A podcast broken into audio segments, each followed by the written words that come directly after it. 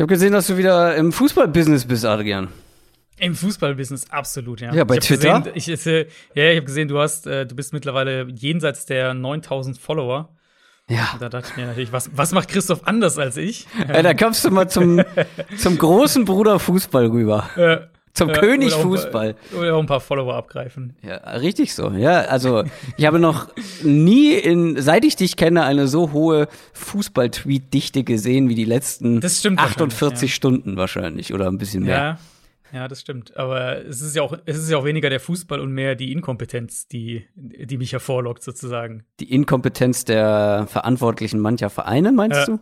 Ja, ja, Ja, das war ähm, schon wild, was da die letzten. Es ist echt wild, ja. Es ist auch ein, es war auch ein harter Tag für die, ähm, für die Leute, die ja gerne mal sagen, naja, die Vereine wissen schon, was sie tun. Ja, für mich war einfach ähm, die, die beste Erkenntnis, dass die, die Macher vom Fire Festival jetzt die Super League gegründet haben. Erinnerst du dich an, die, an das Fire Festival? Ja. Selbst ja. das hat länger hab, gehalten äh, als die Super League.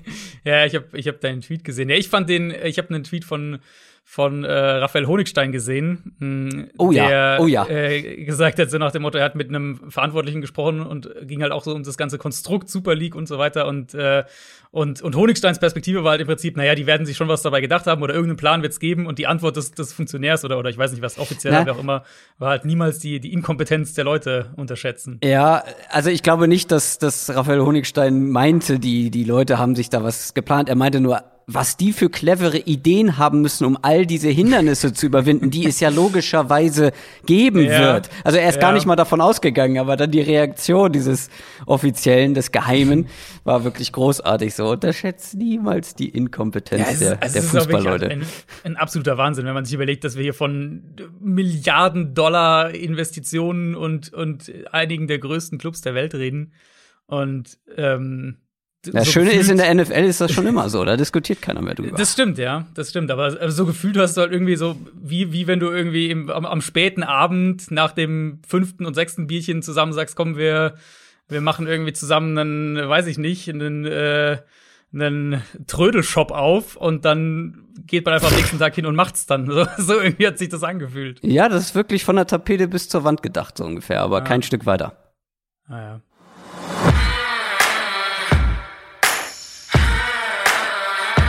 Down, Set, Talk. Der Football-Podcast mit Adrian Franke und Christoph Kröger.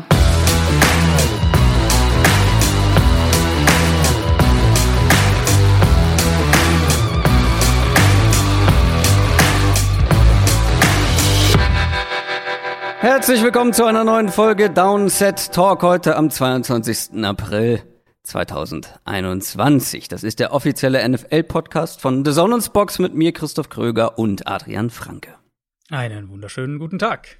Nur noch eine Woche bis zum Draft.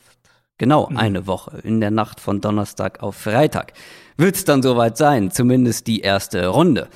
Und passend dazu haben wir eine weitere Draft-Preview für euch im Angebot.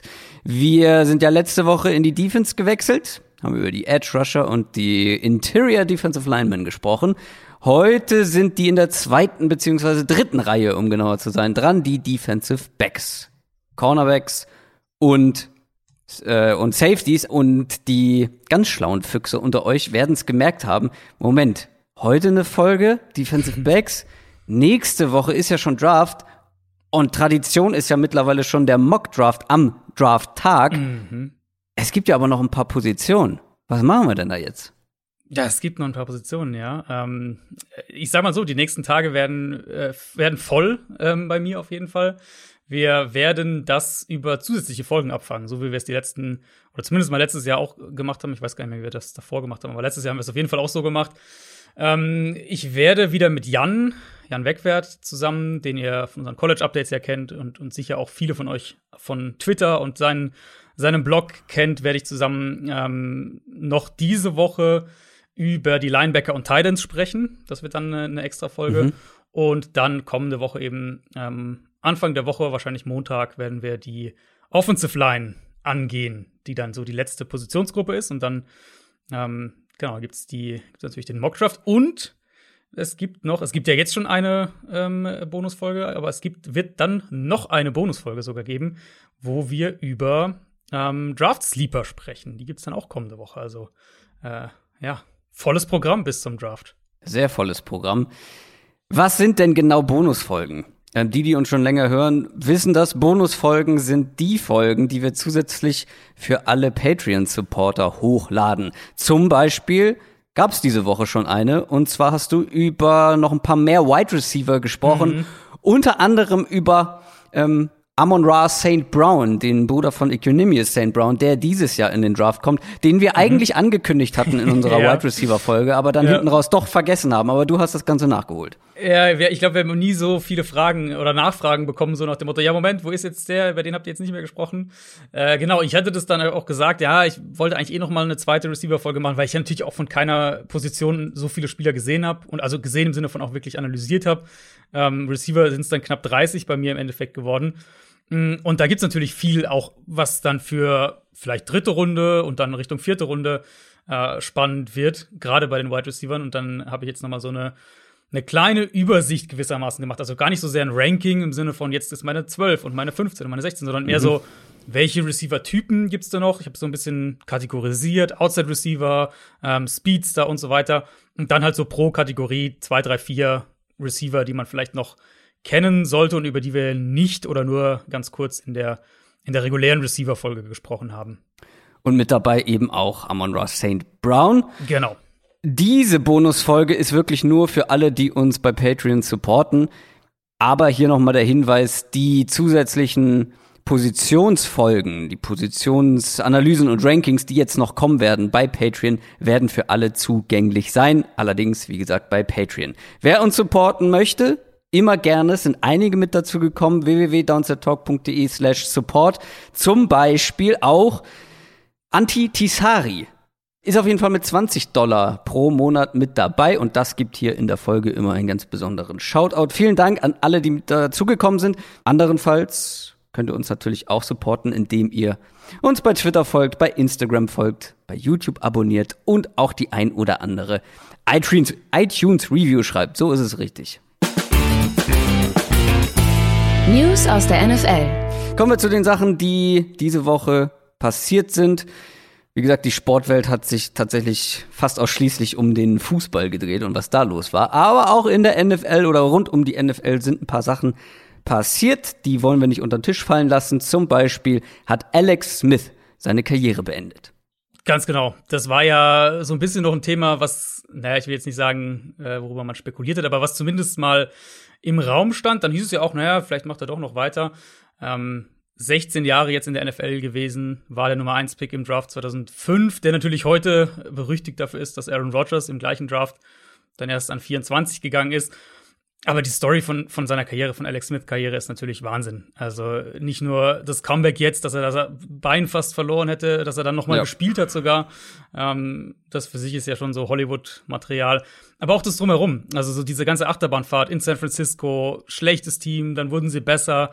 Dann hat er seinen Platz an Kaepernick verloren. Dann Kansas City, gutes Team gewesen, aber nie so richtig diesen Schritt nach, den letzten Schritt gemacht.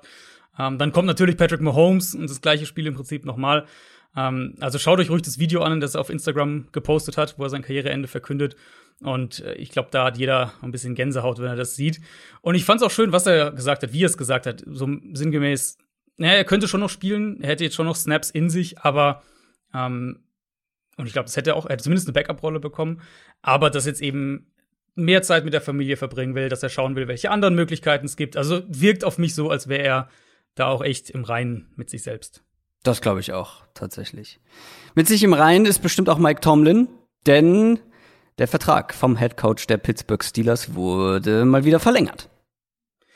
Genau, ähm, drei Jahre von Mike Tomlin. Der ist bis einschließlich 2024 jetzt unter Vertrag. Ähm, für mich eine der, der immer noch der wahnsinnigsten Stats ist, dass der jetzt noch keinen negativen Rekord hatte in Pittsburgh. Seit 14 Jahren da, ähm, und hatte noch keinen, keine ja. Losing-Saison. Ähm, das, ist, äh, das, das findest du ja einfach nicht mehr äh, in der NFL sozusagen heutzutage. Jeder verliert ja mal irgendwie aus irgendwelchen Gründen, weil sich der Quarterback verletzt, was auch immer. Mhm. Ähm, verliert ja halt doch mal äh, verliert ja doch mal mehr Spiele. Ähm, genau, er noch nie 145, 78 und 1 ist sein Rekord.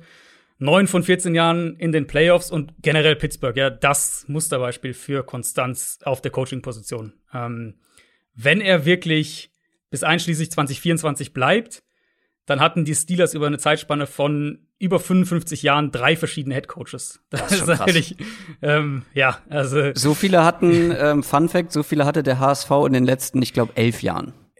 Okay, jetzt hast du es gesagt. Ich hatte mir nämlich hier noch meine Notizen in Klammern geschrieben, HSV-Vergleich. Ähm, das ist schön, dass du es gesagt hast. Na ja, ich würde zumindest ein bisschen auch noch in die andere Richtung was sagen. Jetzt sind wir sehr, sehr positiv, sehr lobend unterwegs. Ich glaube tatsächlich, ist es auch gut für Tomlin und für die generelle Stabilität in Pittsburgh, dass sie den Vertrag jetzt gemacht haben, weil ich bleib bei Pittsburgh dabei. Ich glaube, dass die kommende Saison eher schwieriger werden könnte und dass dann halt vielleicht nach Big Ben und so weiter so ein bisschen ein Umbruch bevorsteht. Und da ist natürlich gut, wenn du, wenn du da jetzt nicht direkt äh, die, die Coach-Frage stellst, weil der Vertrag vielleicht ausläuft. Moment, Moment, ich habe einen Fehler gemacht. Du hast gesagt drei Coaches, ne? Drei Coaches, genau. Ich hatte irgendwie im Kopf 13. Also wie, jetzt müssen wir noch mal, das müssen wir noch mal klarziehen. Weil das war das ist natürlich kompletter Unsinn. Der HSV hatte in den letzten drei Jahren drei Coaches. Und ja, nicht in den ähm, letzten 30. Irgendwie hatte ich die 13 im Kopf und das sind nee, elf Jahre. Nee, Selbst das wäre schon ein guter Vergleich gewesen. Ähm, aber es ist ja noch deutlich, deutlich krasser. Äh, drei Coaches in den letzten wie vielen Jahren bei den Steelers? Äh, es wären dann 56, wenn er den Vertrag jetzt erfüllt. ja, okay. Also äh, alle, die jetzt schon einen Kommentar geschrieben haben bei YouTube, sorry, sorry, ich, wie gesagt, ich hatte einen kleinen Zahlendreher ja. im Kopf.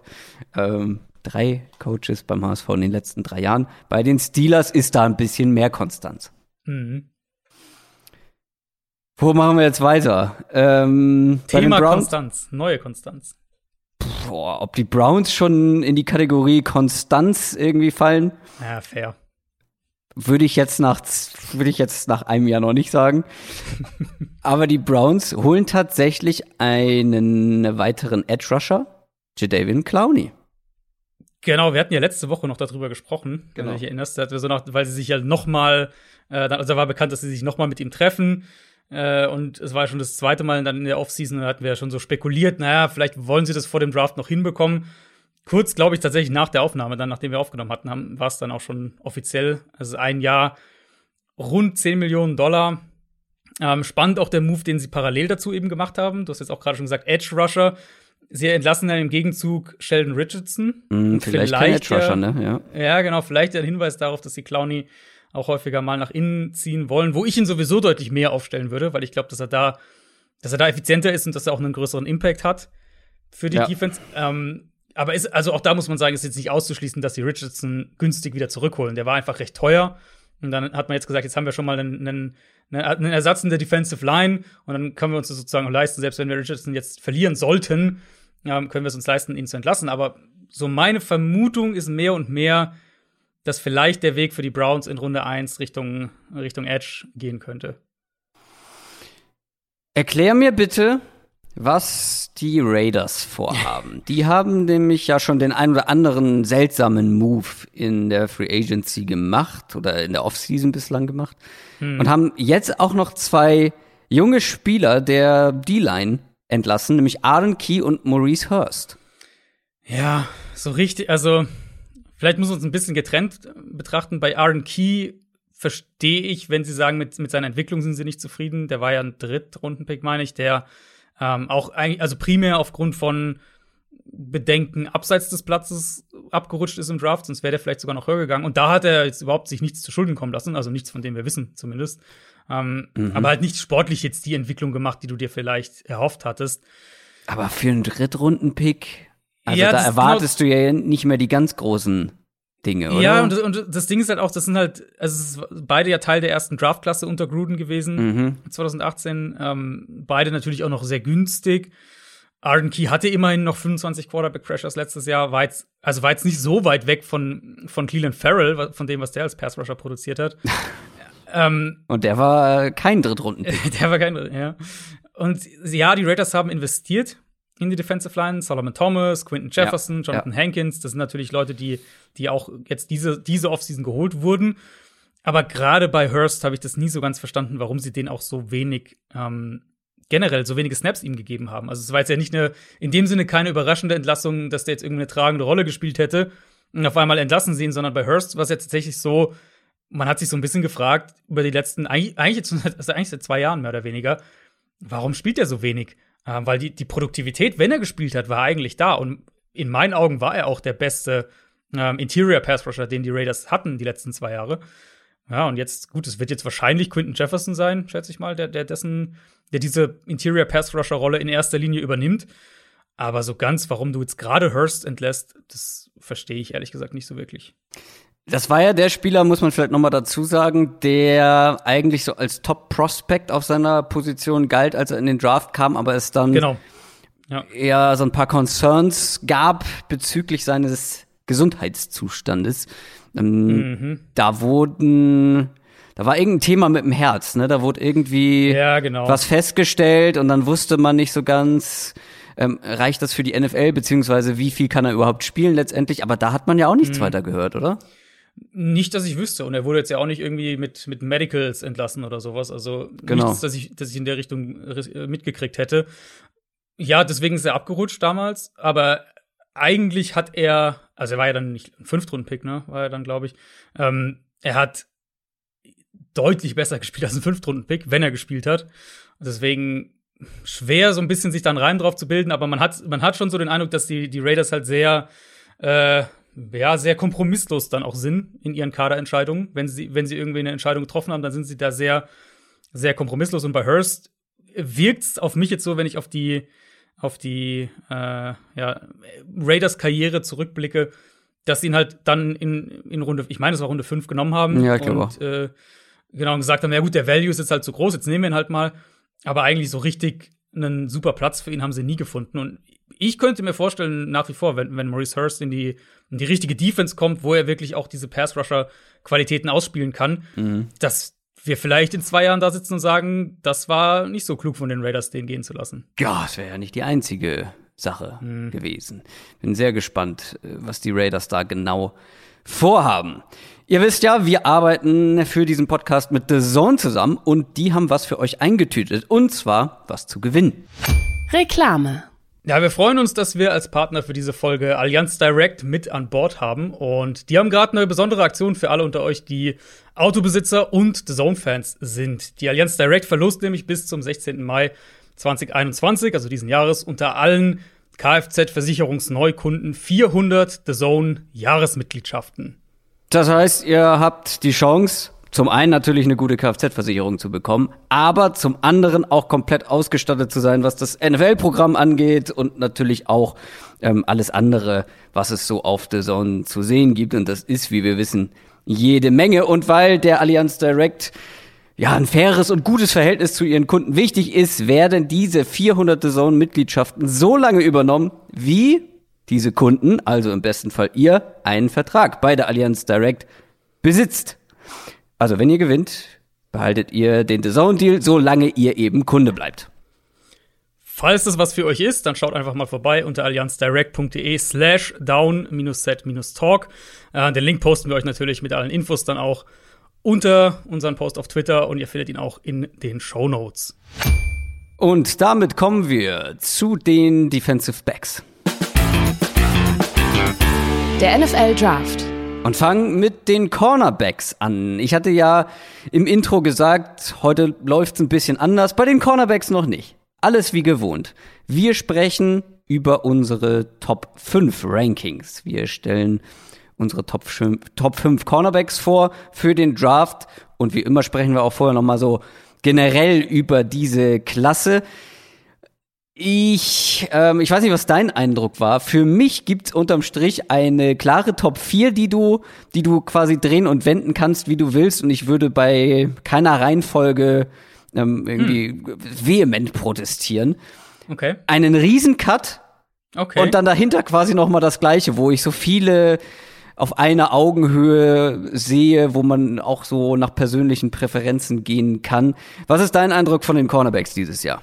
Dann haben wir zumindest, glaube ich, eine klare Diskrepanz, weil ich habe eine klare Top 5 tatsächlich. Und dann einen Cut. Ah, spannend, okay. Ähm, genau, also für mich gibt's, ich habe auch wirklich fünf Erstrunden-Grades bei den Cornerbacks. Also ja, ich halt nur dann, vier. Äh, ja, gut, dann ist, haben wir da auf jeden Fall einen. Einen haben wir dann vermutlich unterschiedlich. Ich schätze mal, die anderen vier werden die gleichen Namen in ja, der Reihenfolge sein. Ähm, genau, also fünf Erstrunden-Grades, sozusagen auch wirklich reine Erstrunden-Grades, also nicht sowas wie späte erste, frühe zweite Runde, ist dementsprechend auch dann bei mir die, ja, wie soll man sagen, top, top-heavieste ähm, Position. Ich habe bei den Quarterbacks vier reine Erstrunden-Grades, bei den Wide Receivers vier reine Erstrunden-Grades. Ähm, ja, die, die, die Cornerbacks sind da sozusagen für diese erste Runde, nicht für die Spitze ganz oben. Genau, da das wollte ich gerade rein. Ja. Genau. Ähm, nicht für die Spitze ganz oben, aber halt so ab dann nach der Top 10 gewissermaßen. Also wenn wir sagen, Top 10 ist eher ohne Cornerbacks, aber dafür dann halt 10 ja. bis, weiß ich nicht, 35 oder wie auch immer man es dann oder, oder 30. Ähm, da finde ich, ist dann echt ja. viel Cornerback-Qualität. Ja, da gehe ich grundsätzlich mit. Ich wollte nämlich gerade einhaken, so, weil du mhm. meintest, in der Spitze. Ja, aber es gibt nicht so diesen einen ja. Blue-Chip-Player sozusagen, nee, genau. wie die Amerikaner das nennen, dieser, wo, wo man wirklich kaum Fragezeichen hat. Also so Jalen Ramsey, wie auch immer. Genau. Ja. Ähm, oder Okuda tatsächlich ja letztes Jahr auch. Stimmt, ähm, ja. Das hat jetzt noch nicht so ganz funktioniert, aber da waren wir uns auch alle einig, dass er eigentlich so ein absolutes Top-Prospect ja ist. Es ist eigentlich, es ist, ich finde, es ist ein bisschen wie die Edge-Gruppe in besser. Also bei den Edges haben wir ja auch, mhm. Edge-Rushern haben wir ja auch keinen, jetzt eben haben wir drüber gesprochen, es gibt halt keinen Miles Garrett äh, oder, oder halt genau, irgendwen, der da genau. ganz oben ist. Aber halt dann viel Qualität für ab halt, ja, zehn für den Rest der ersten Runde und, und Anfang zweite Runde. Und so in etwa sehe ich es bei den, bei den Cornerbacks auch. Ich habe eine leichte Befürchtung, und zwar, dass wir komplett die gleichen Top 5 Spieler haben. Das, Aber dann also, sprechen wir danach noch über den genau. einen oder anderen Spieler, ja, genau. vielleicht dann mehr, wenn wir wirklich jetzt nur. Mich würde es ehrlich wundern, also selbst wenn du einen Cut hast, dann sagst, okay, deine Nummer 5 ist für dich schon zweite Runde und sowas. Ich könnte mir vorstellen, wie du meinst, wir werden es ja gleich sehen. Ähm, aber mich würde es trotzdem wundern, wenn du eine andere Top 5 von den Namen her hättest als ich, weil ich finde, der von meinem Empfinden her, der Unterschied ist aber doch enorm zwischen dem, also was danach dann kommt. Also ich hatte Probleme, eine klare Top 5 zu finden. Also dieser okay. eine Top 5, dieser Spieler, okay, der dann ja, letztendlich der den, fünf den Beste in meinen ja. Augen ist. Da ja. habe ich wirklich lange drauf rumgedacht.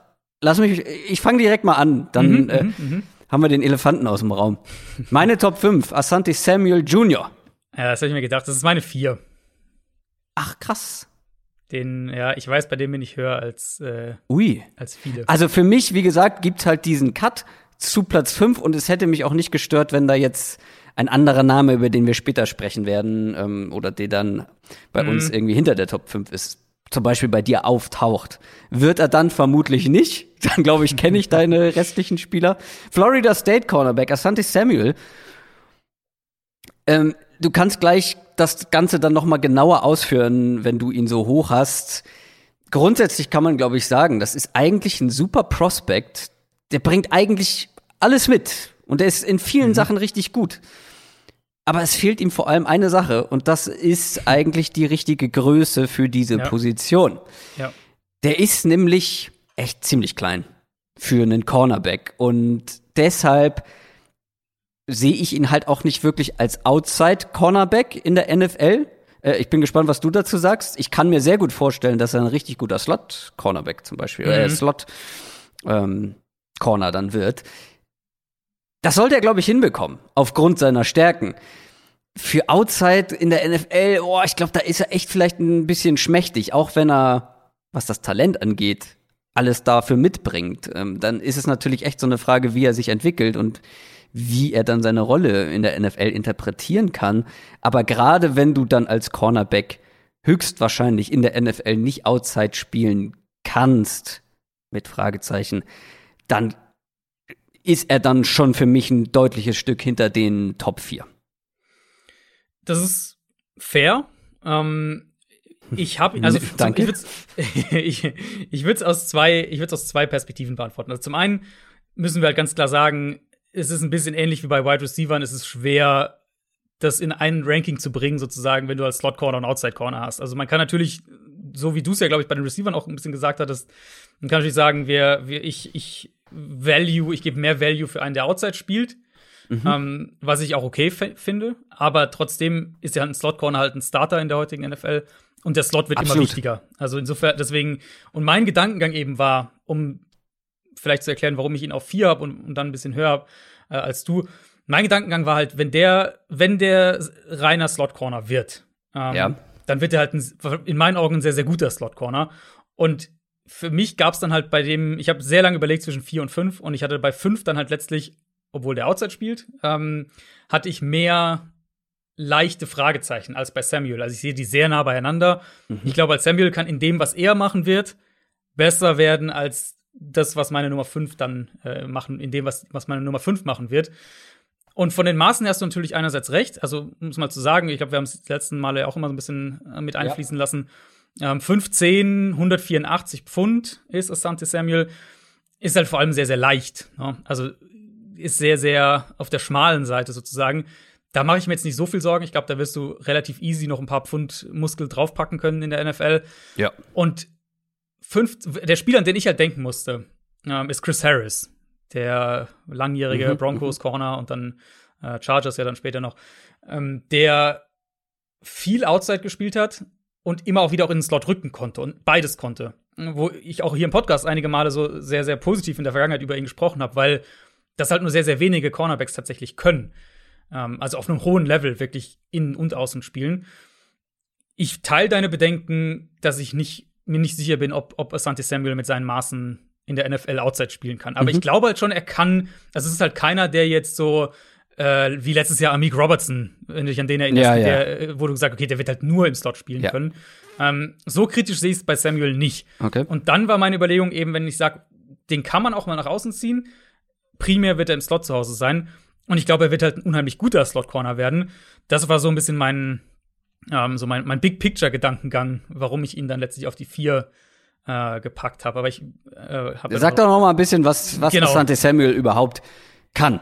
Außer Genau. Sohn sein, weil sein Vater äh, hat auch in der NFL gespielt und er ist nicht der Letzte in dieser Top 5, bei dem wir das sagen werden. Richtig, ja, das ist richtig. Ähm, genau, also Santos Samuel eben, ja, er ist leichter und kleiner, aber auf der anderen Seite profitiert sein Spiel eben wiederum auch davon, weil er ist halt wahnsinnig agil, er hat eine super Balance. Du siehst bei Samuel, dass er jeden Schritt vom Receiver mitgehen kann in der Route, Richtungswechsel, all diese Sachen. Und was mir bei, bei Samuel eben richtig gut gefallen hat, ist, dass er seine Athletik mit Spielverständnis kombiniert. Und das erlaubt Ja. es ihm halt echt aggressiv zu spielen. Und Ja. wir haben in, in dieser Klasse, finde ich, richtig viele, ähm, die jetzt nicht in der Top 5 sind, auch so athletische Freak-Cornerbacks, die aber zu häufig einfach falsch, Ja. also sozusagen den, den falschen Read setzen oder sich falsch entscheiden.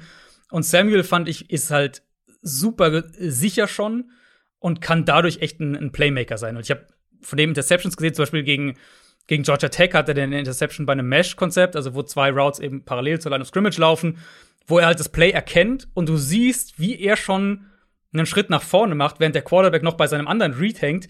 Und als der Quarterback dann den Ball schnell in, sozusagen zu, seinem, zu seinem zweiten Read wirft, ähm, ist er schon vor dem Receiver und fängt den Ball ab und solche Sachen. Also, wo er auch Screens perfekt liest. Die Explosivität dann nach vorne zu kommen, nachdem er den richtigen Read gesetzt hat, das hat mir bei ihm halt schon wahnsinnig gut gefallen. Ja, ja, und und ähm, das ist so, ich nehme es in Kauf, wenn ich den, also bei mir haben alle, wie gesagt, alle fünf einen Erstrunden-Grade. Ich nehme es in Kauf, wenn ich Asante Samuel irgendwo Ende der ersten Runde drafte, dass er vielleicht nur im Slot spielen wird in meiner Defense. Aber da wird er halt starten und da wird er halt richtig gut sein. Und wenn ich sag, er spielt, keine Ahnung, 20% Outside und den Rest im Slot, dann wird es wahrscheinlich, glaube ich halt wahrscheinlich auch funktionieren können. Ja, absolut. Ich kann mir sehr gut vorstellen, dass das ein richtig guter Slot-Receiver wird. Problematisch wird's halt, wenn er auf Slot-Receiver trifft, die halt nicht diese kleinen, quirligen Genau. Ja. Spieler sind, sondern auch mit Physis arbeiten. Und davon gibt's ja auch den einen oder anderen, der das, der das machen kann. Und dann sieht man halt, finde ich, auch schon gerade physische Receiver ha haben ihn sehr kontrolliert. Im Run-Game war er dann quasi kaum ein Faktor, außer er konnte halt was gut lesen und schießt dann nach vorne. Aber wenn er wirklich ja, auf einen Block trifft, auf einen Vorblocker trifft, kann er halt nicht so viel anrichten, muss man halt ganz klar so sagen. Ja, ja, das ist absolut, also da gehe ich voll und ganz mit. Da, da hat er einfach Limitierungen, die mit seiner Physis eben einhergehen. Ähm, man muss ihn halt richtig einsetzen. Das ist ja immer so das Thema. Das, und das, deswegen finde ich, ist da der, der Vergleich zum Receiver-Scouting halt echt auch angebracht, weil er eben, ähm, weil, wenn wir sagen hier, weiß ich nicht, Rondell Moore zum Beispiel oder selbst Mhm. Elijah Moore, diese, diese Slot-Receiver, ähm, die halt vermutlich in der NFL niemals außen spielen werden, die musst du eben richtig einsetzen. Und wenn du den halt, äh, sagen wir jetzt in dem Fall Asante Samuel, weiß ich nicht, Pick 25 bis 30 irgendwo draftest, ähm, dann musst du halt auch einen Plan haben, wie du ihn einsetzt. Und da sehe ich dann bei ihm eben echt High-End-Potenzial, wenn er als Slot-Corner, der gelegentlich mal nach außen rücken kann, ähm, richtig eingesetzt wird. Das war meine Nummer 5, Asante Samuel, Florida State. Wer ist denn deine Nummer 5 dann? Ich habe Vermute mal- ein Gefühl. genau, ich vermute mal deine Nummer 4. Ähm, das ist Greg Newsom, der Das Northwestern ist nicht Corner. meine Nummer 4. Oh, okay, okay. Ich mag Greg Newsom sehr gerne, deswegen ist er tatsächlich noch meine Nummer 3 geworden. Okay, ich aber- verstehe das voll und ganz, wenn man Greg Newsom sehr, sehr mag. Ich habe, okay, dann mache ich das Negative wieder zuerst. Ja. Ähm, weil ich den auch sehr, sehr mochte. Und er, der, das war so ein Fall bei mir, wo ich mit seinem Tape fertig war und eigentlich echt überlegt habe, oh, eigentlich, eigentlich will ich den in meine Top 3 packen. Ja, Und dann habe ich genau. danach halt noch andere Spieler gesehen und war Ja. mm, so knapp, naja, ja. Aber Also- es ist halt wirklich alles eng beieinander.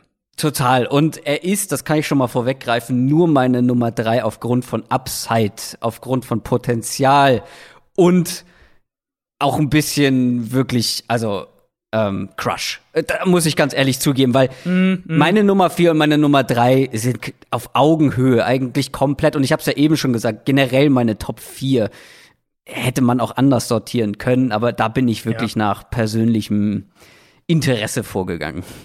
Also Greg Newsom, was man auf jeden Fall schon sagen kann, ich habe zu keinem Cornerback oder Safety so viel All-22-Tape gefunden. Das ist schon mal sehr, sehr, ähm, sehr, sehr angenehm ein- gewesen bei ihm. Das ist ein grundsätzliches Thema. Wir bekommen ja, Ja, häufig ja, Fragen, wo habt ihr das Tape her? Grundsätzlich muss man auch noch mal erklären, weil ähm, das viele offenbar nicht wissen beziehungsweise den Unterschied nicht kennen. Tape ist nicht Highlight-Tape. Also es sind keine Highlight-Videos. Tapes sind wirklich ist ein Zusammenschnitt eines Spielers aus einem Spiel, wo man wirklich jeden Snap sieht. Halt auch die, die unspektakulär sind oder die nicht so gut funktioniert haben. Erstens das.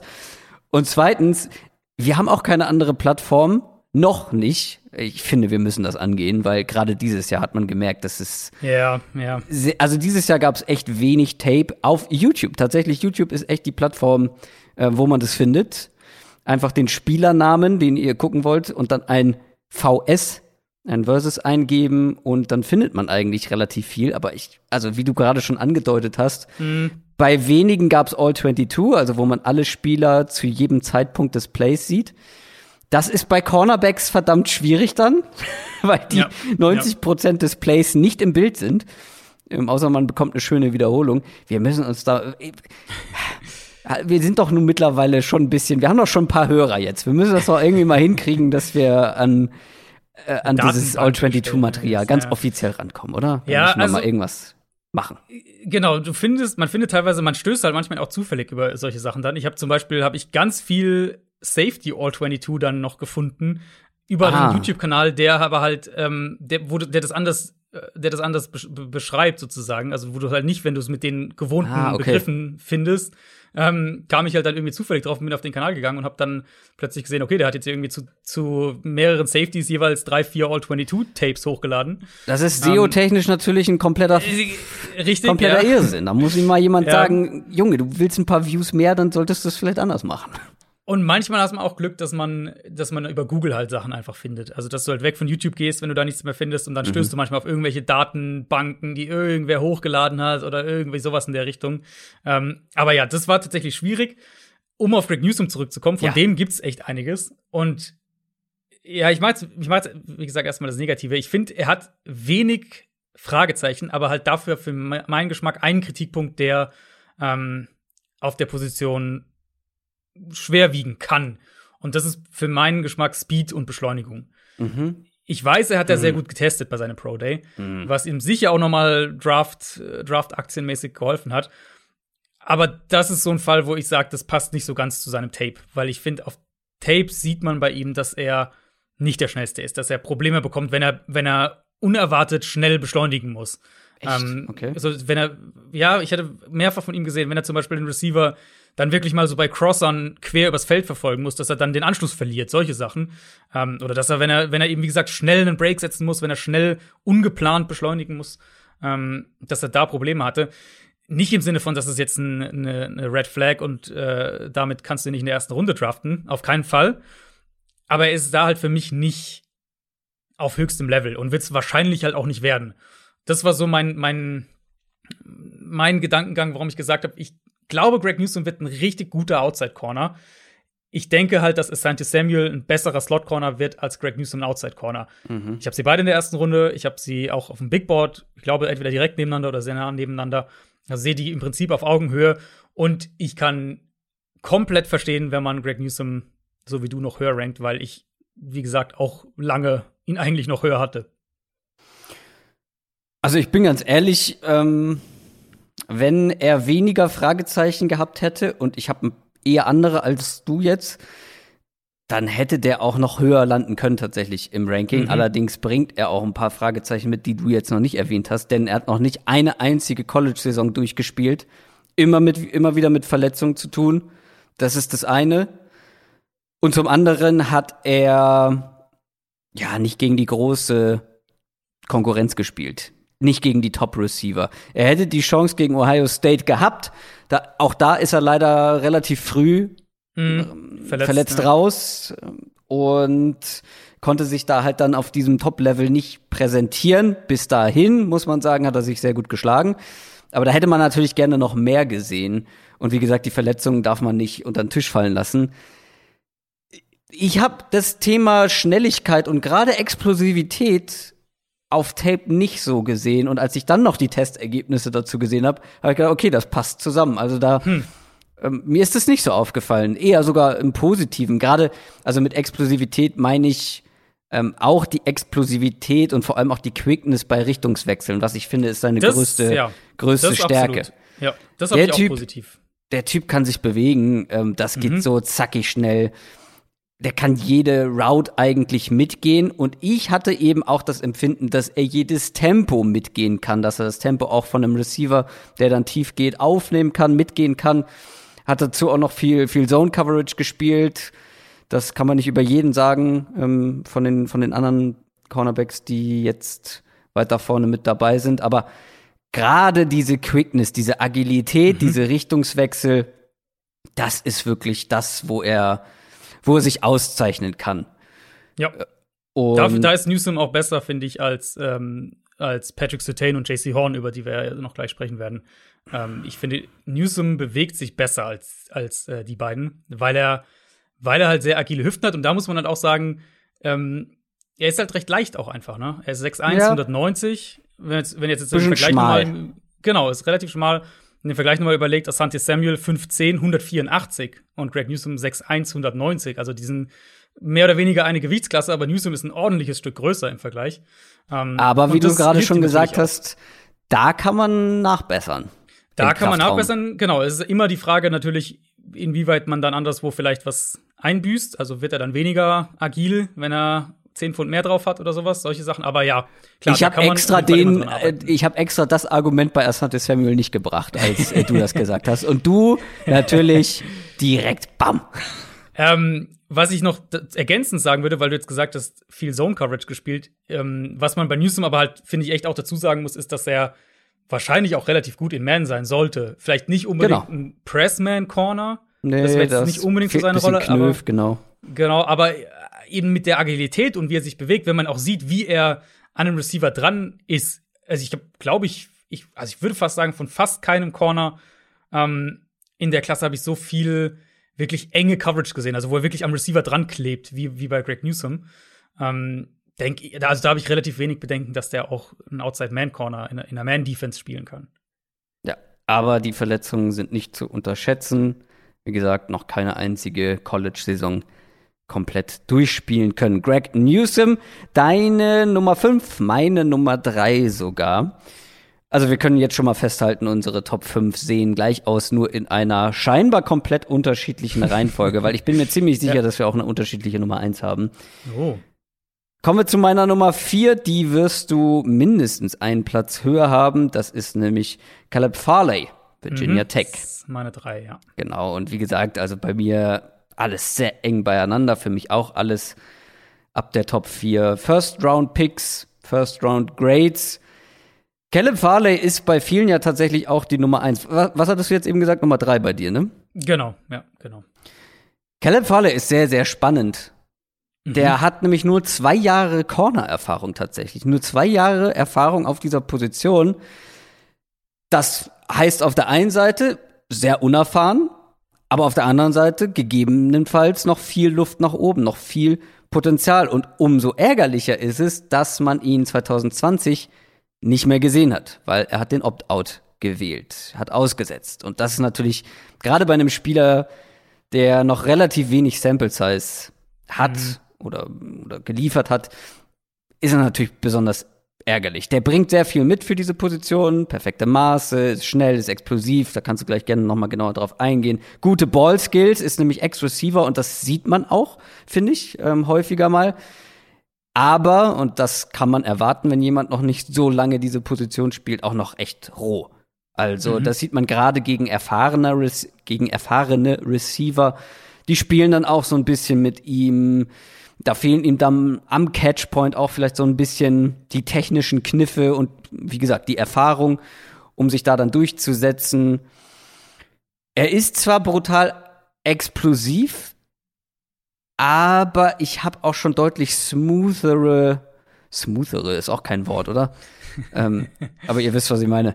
Äh, Corner gesehen als ihn. Also wenn wir jetzt gerade über Greg Newsom gesprochen haben, das ist alles ein bisschen flüssiger. Bei ihm, finde ich, sieht das immer so alles gehackt aus. Das ist zwar explosiv, aber sehr, ah, ich kann das gar nicht richtig beschreiben. Sehr, sehr abgehackt einfach. Ich glaube, das war so meine, mein Fazit dann, vor allem bei den negativen Punkten. Ich glaube, er braucht diese Explosivität, die er mitbringt, um seine fehlende Agilität so ein bisschen zu kaschieren. Gehst du da mit? Und vor allem, wo sagst du, was bringt für dich Caleb Farley noch weiter nach oben? Ich habe ihn ein bisschen anders in der Hinsicht gesehen. Okay. Also im Vergleich zu Newsom hast du recht, aber das muss man ja auch wieder, also Caleb Farley wiegt halt fast 20 Pfund mehr als Greg Newsom, ähm, also eine komplett andere Gewichtsklasse. Ja, im Vergleich dazu würde ich auch sagen, dass er sich nicht, nicht, so, nicht so gut bewegt, aber ich fand, wenn wir ihn mit der, mit seiner Gewichtsklasse sozusagen vergleichen, was ja in dieser Klasse dann JC Horn und, und Patrick Sertain sind, da fand ich, dass, dass Farley sich deutlich besser noch bewegt hat. Also da fand ich ihn den besten aus, dieser, aus diesem Trio mhm. sozusagen, mhm. wie er wie er die Hüfte öffnet, sich neu ausrichtet, wieder Tempo aufnimmt, auch ohne Kontakt im Play bleibt. Das wird gleich noch ein Thema sein bei, ähm, insbesondere bei JC Horn. Ich fand halt, Farley hat sich wesentlich ähm, komfortabler im Raum bewegt im Vergleich und, und hat dann halt auch, du hast die Explosivität angesprochen, ähm, er hat halt auch diesen Make-up-Speed, also dass er Lücken wieder schließen kann zu einem Receiver, dass er, dass er Passing-Lanes wieder, wieder schließen kann. Ich hatte bei Farley eigentlich den Eindruck, er hat einen relativ hohen Grundplay-Speed und bewegt sich halt in diesem Play-Speed ziemlich gut. Mhm. Und, und das, das war halt sowas, wo ich, was ihn für mich ähm, von, von Horn und Certain in der, in, der, in der Kategorie sozusagen absetzt, weil da, wie er sich bewegt, mit wie viel Tempo die Richtungswechsel kommen, wie schnell er die Füße neu ausrichtet, die Hüfte öffnet, all diese Sachen. Ähm, ohne dass er halt aus dem Play geht oder dass er irgendwie drei Yards Raum verliert und die erstmal wieder gut machen muss. In der Hinsicht war Farley für mich tatsächlich besser als, als Horan und Certain. Ähm, und dann halt, ja, du hast schon über die, über die, äh, dass er noch recht jung auf der Position ist, hast du ja schon gesprochen. Ähm, hat auch einen Quarterback-Background auch noch, also ist, hat schon einiges, einige Positionen gespielt. Ja, der offensichtliche Punkt, über den wir jetzt noch gar nicht gesprochen haben, ist natürlich die Rücken-OP bei, bei Stimmt, Caleb Farley. Ja. Die muss man natürlich mit, mit ansprechen. Ähm, Grundsätzlich schon häufiger mal Verletzungen gehabt. Genau, genau. Und Rücken-OP, die jetzt auch im, im Draft-Prozess quasi kam, weswegen er dann ja auch relativ kurzfristig, glaube ich, sogar sein, also war kurz vor dem, vor seinem Pro-Day, glaube ich, oder bevor sein Pro-Day gewesen wäre. Ähm, Genau, es ist eine OP, die man nach Bandscheibenvorfällen vornimmt. Ähm, die Frage ist natürlich, inwieweit, oder sagen wir es anders, inwieweit ihn das beeinflusst, das können wir sowieso nicht prognostizieren. Um das erstmal klar zu machen. Und das können auch NFL-Teams nur bedingt prognostizieren. Was man halt sagen kann, ist, ich habe mir ein paar Interviews dazu dann angeschaut und durchgelesen. Im Prinzip jeder ehemalige Spieler, der, den du dazu reden hörst, der sagt eigentlich im Prinzip Rücken ist halt echt kacke und das kann halt immer wieder kommen. Und wenn du dir jetzt zum Beispiel das Kreuzband das? reißt, ja, ja, richtig. Ähm, wenn du dir das Kreuzband reißt, wirst du am Knie operiert und meistens, natürlich nicht immer, aber meistens bist du nach einem Jahr ungefähr wieder mhm. der Alte. Mhm. Und Rücken kann halt so wie hier, das ist auch die Variante, die, die sozusagen von, von Caleb Farley und seinen, seinem Berater und so ähm, nach außen gegeben wurde. Es kann nur ein minimaler Eingriff sein und trotzdem halt ein Problem, was dich einfach konstant begleitet. Und diese, diese Risikoabwägungen müssen halt Teams letztlich treffen und, und da sind die Untersuchungen, die wir natürlich leider nicht mitkriegen, ähm, sind dafür jeden GM mh, mitentscheidend und du musst halt ein gewisses Risiko, eine gewisse Risikobereitschaft mit eingehen. Ähnlich vielleicht, bisschen anderer Fall natürlich, aber ähnlich wie wir es bei Jalen Phillips ja hatten. Wo wir gesagt haben, wenn, der hat halt eine, schon eine, eine größere Vorgeschichte an Gehirnerschütterungen. Bist du bereit, dieses Risiko sozusagen einzugehen, dass der Spieler, den du in der ersten Runde pickst, nur ein Jahr für dich spielt oder wie auch immer? Also diese ganzen Szenarien muss man, äh, mit denen muss man einverstanden sein als GM. Ähm, mhm. Genau, und dafür, ja. dass Farley halt diese Rückenprobleme hat, oder dadurch, dass er die hat, wird er, denke ich, auch eher in die zweite Hälfte der ersten Runde fallen. Mhm. Das ist so meine Vermutung. Plus natürlich, also man darf jetzt ja wirklich nicht den Eindruck bekommen, das wäre eigentlich der super, äh, schon der super Elite-Corner und nur durch die Rücken-OP rutscht er ein bisschen ab. Also Bekommt man bei manchen Artikeln und genau. Mockdrafts, die ich mir ja, angeguckt genau. habe. Genau, so ging es mir nämlich auch und da stimme ich ehrlicherweise einfach nicht genau. so ganz zu. Ähm, und ich fand auch, was, um das nochmal anzuknüpfen, was du gesagt hattest, er ist noch jung auf der Position. Also PFF listet ihn beispielsweise bei 58 College Snaps in Pressman Coverage. 58. Hm. Das ist natürlich, das ist natürlich nicht wahnsinnig viel. Und ich finde, teilweise siehst du es halt dann eben auch, dass er häufiger mal noch auf Fakes solche Sachen reinfällt, was absolut eine Erfahrungssache sein kann. Ähm, aber dahingehend muss man sich, glaube ich, bei, bei Caleb Farley auch klar machen, dass der eben vielleicht noch ein bisschen mehr Zeit brauchen wird als Certain, als Horn, aber auch als ein Greg Newsom zum Beispiel. Ja, und ich muss auch ganz ehrlich zugeben, gut, dass du es nochmal angesprochen hast, ich jetzt beinahe vergessen, ähm, diese grob zusammengefasst leichten Verletzungssorgen waren dann auch so ein leichter ausschlaggebender Punkt jetzt im Vergleich für mich zu einem Greg Newsom zum Beispiel. Der mhm. hat zwar auch seine Verletzungssorgen, aber wie du schon gesagt hast, Rücken immer schwierig. Das gewichte ich grundsätzlich nicht ganz so hoch, da geht's vor allem um das Sportliche. Gerade ja. deshalb war ich verwundert, dass manche in ihm irgendwie so diesen Superstar-Corner gesehen haben, der jetzt nur wegen der Verletzung äh, oder wegen der Operation jetzt noch ein Stück fällt. Äh, da gehe ich komplett mit, das sehe ich eben auch nicht so und dann halt das noch so als kleines, ähm, ja, als, als zusätzlicher Tropfen im Fass. Ja. Genau, also er ist schon, also auch, auch nicht in die andere Richtung falsch verstehen. Ähm, Farley ist schon ein Erstrundentalent und ich glaube, wenn, also wenn wir jetzt mal von dem Best Case, der Best Case Entwicklung ausgehen, dann könnte er der beste Corner der Klasse werden. Ich sehe Aber sollten ihn, sollte ihn zum Beispiel, also das ist die gleiche Diskussion wie bei Jalen Phillips, dem Edge Rusher, mhm. der ja auch ein paar Fragezeichen ja, diesbezüglich mitbringt. Ja, genau. Also würdest du sagen, es sollte lieber kein Team ihn draften, die wirklich einen ganz, ganz großen Need auf Cornerback haben, die Stand jetzt wirklich einen sicheren Starter auf der Position brauchen? Also, wenn wir dann die Cowboys zum Beispiel denken, die, die ja oft mhm. mit einem Cornerback in Verbindung gebracht werden. Würde ich so nicht mal sagen, weil ich, ich glaube schon, dass der schnell starten kann. Also ich glaube jetzt nicht, dass wenn der. Also ja gut, kann Jalen Phillips auch. Genau, ja, genau, aber das ist ja sozusagen eher, das ist ja eher die langfristige Perspektive. Also wenn du jetzt Bei sagst, beiden ja, aber genau. Nee. Ja, genau, aber wenn du jetzt sagst, du, ein Team, das jetzt schnell einen Starter braucht, könnte ja theoretisch sagen, okay, jetzt haben wir ihn ja erstmal ähm, und dann über was in zwei Jahren ist, da machen wir uns in zwei Jahren drüber Gedanken sozusagen. Ja gut, das, das kann ja aber auch nach, das kann ja aber auch nach zwei Spielen. Ja, äh, klar. Nee, du musst halt, kann. Nee, kommen. absolut. Du musst halt mit dem mit dem Risiko ähm, einverstanden sein als GM. Und das Risiko ist halt bei ihm einfach genau das meine ich. größer als bei jedem anderen. Genau. Und deswegen und das, deswegen denke ich auch nicht, dass er in der Top 10 geht und ich denke auch nicht, dass er in der ersten Hälfte der ersten Runde geht. Ich, ich habe ihn so Richtung, Richtung die 20er im Blick und ich, also was ich zum Beispiel halt mir vorstellen könnte, wäre eben, dass ein Team, das halt mehr Draftkapital zum Beispiel hat, eher sagt, so ein Risiko in Anführungszeichen sind wir bereit einzugehen, dann Mitte der 20er Picks irgendwo da.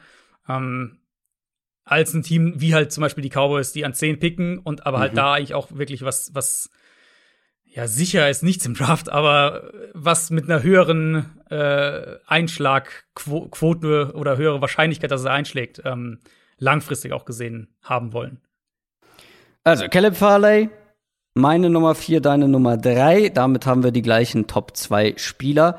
Ich bin aber ziemlich sicher in unterschiedlicher Reihenfolge. Wollen wir einfach nacheinander unsere Top 1 machen und du fängst mal mit deiner Top 1 an? Können wir sehr gerne. Ähm, ich habe am Ende Patrick Sertain auf die 1 gesetzt. Das dachte ich mir. Es ist aber wirklich eine, also auch da wieder, ich habe die beiden auch noch mal echt sehr, sehr nah beieinander, Sertain und Horn. Patrick Sertain ist halt der sichere Pick. Und wieso? Ich habe ihn dann letztlich auf eins. Also Horn hat für mich ein höheres Ceiling.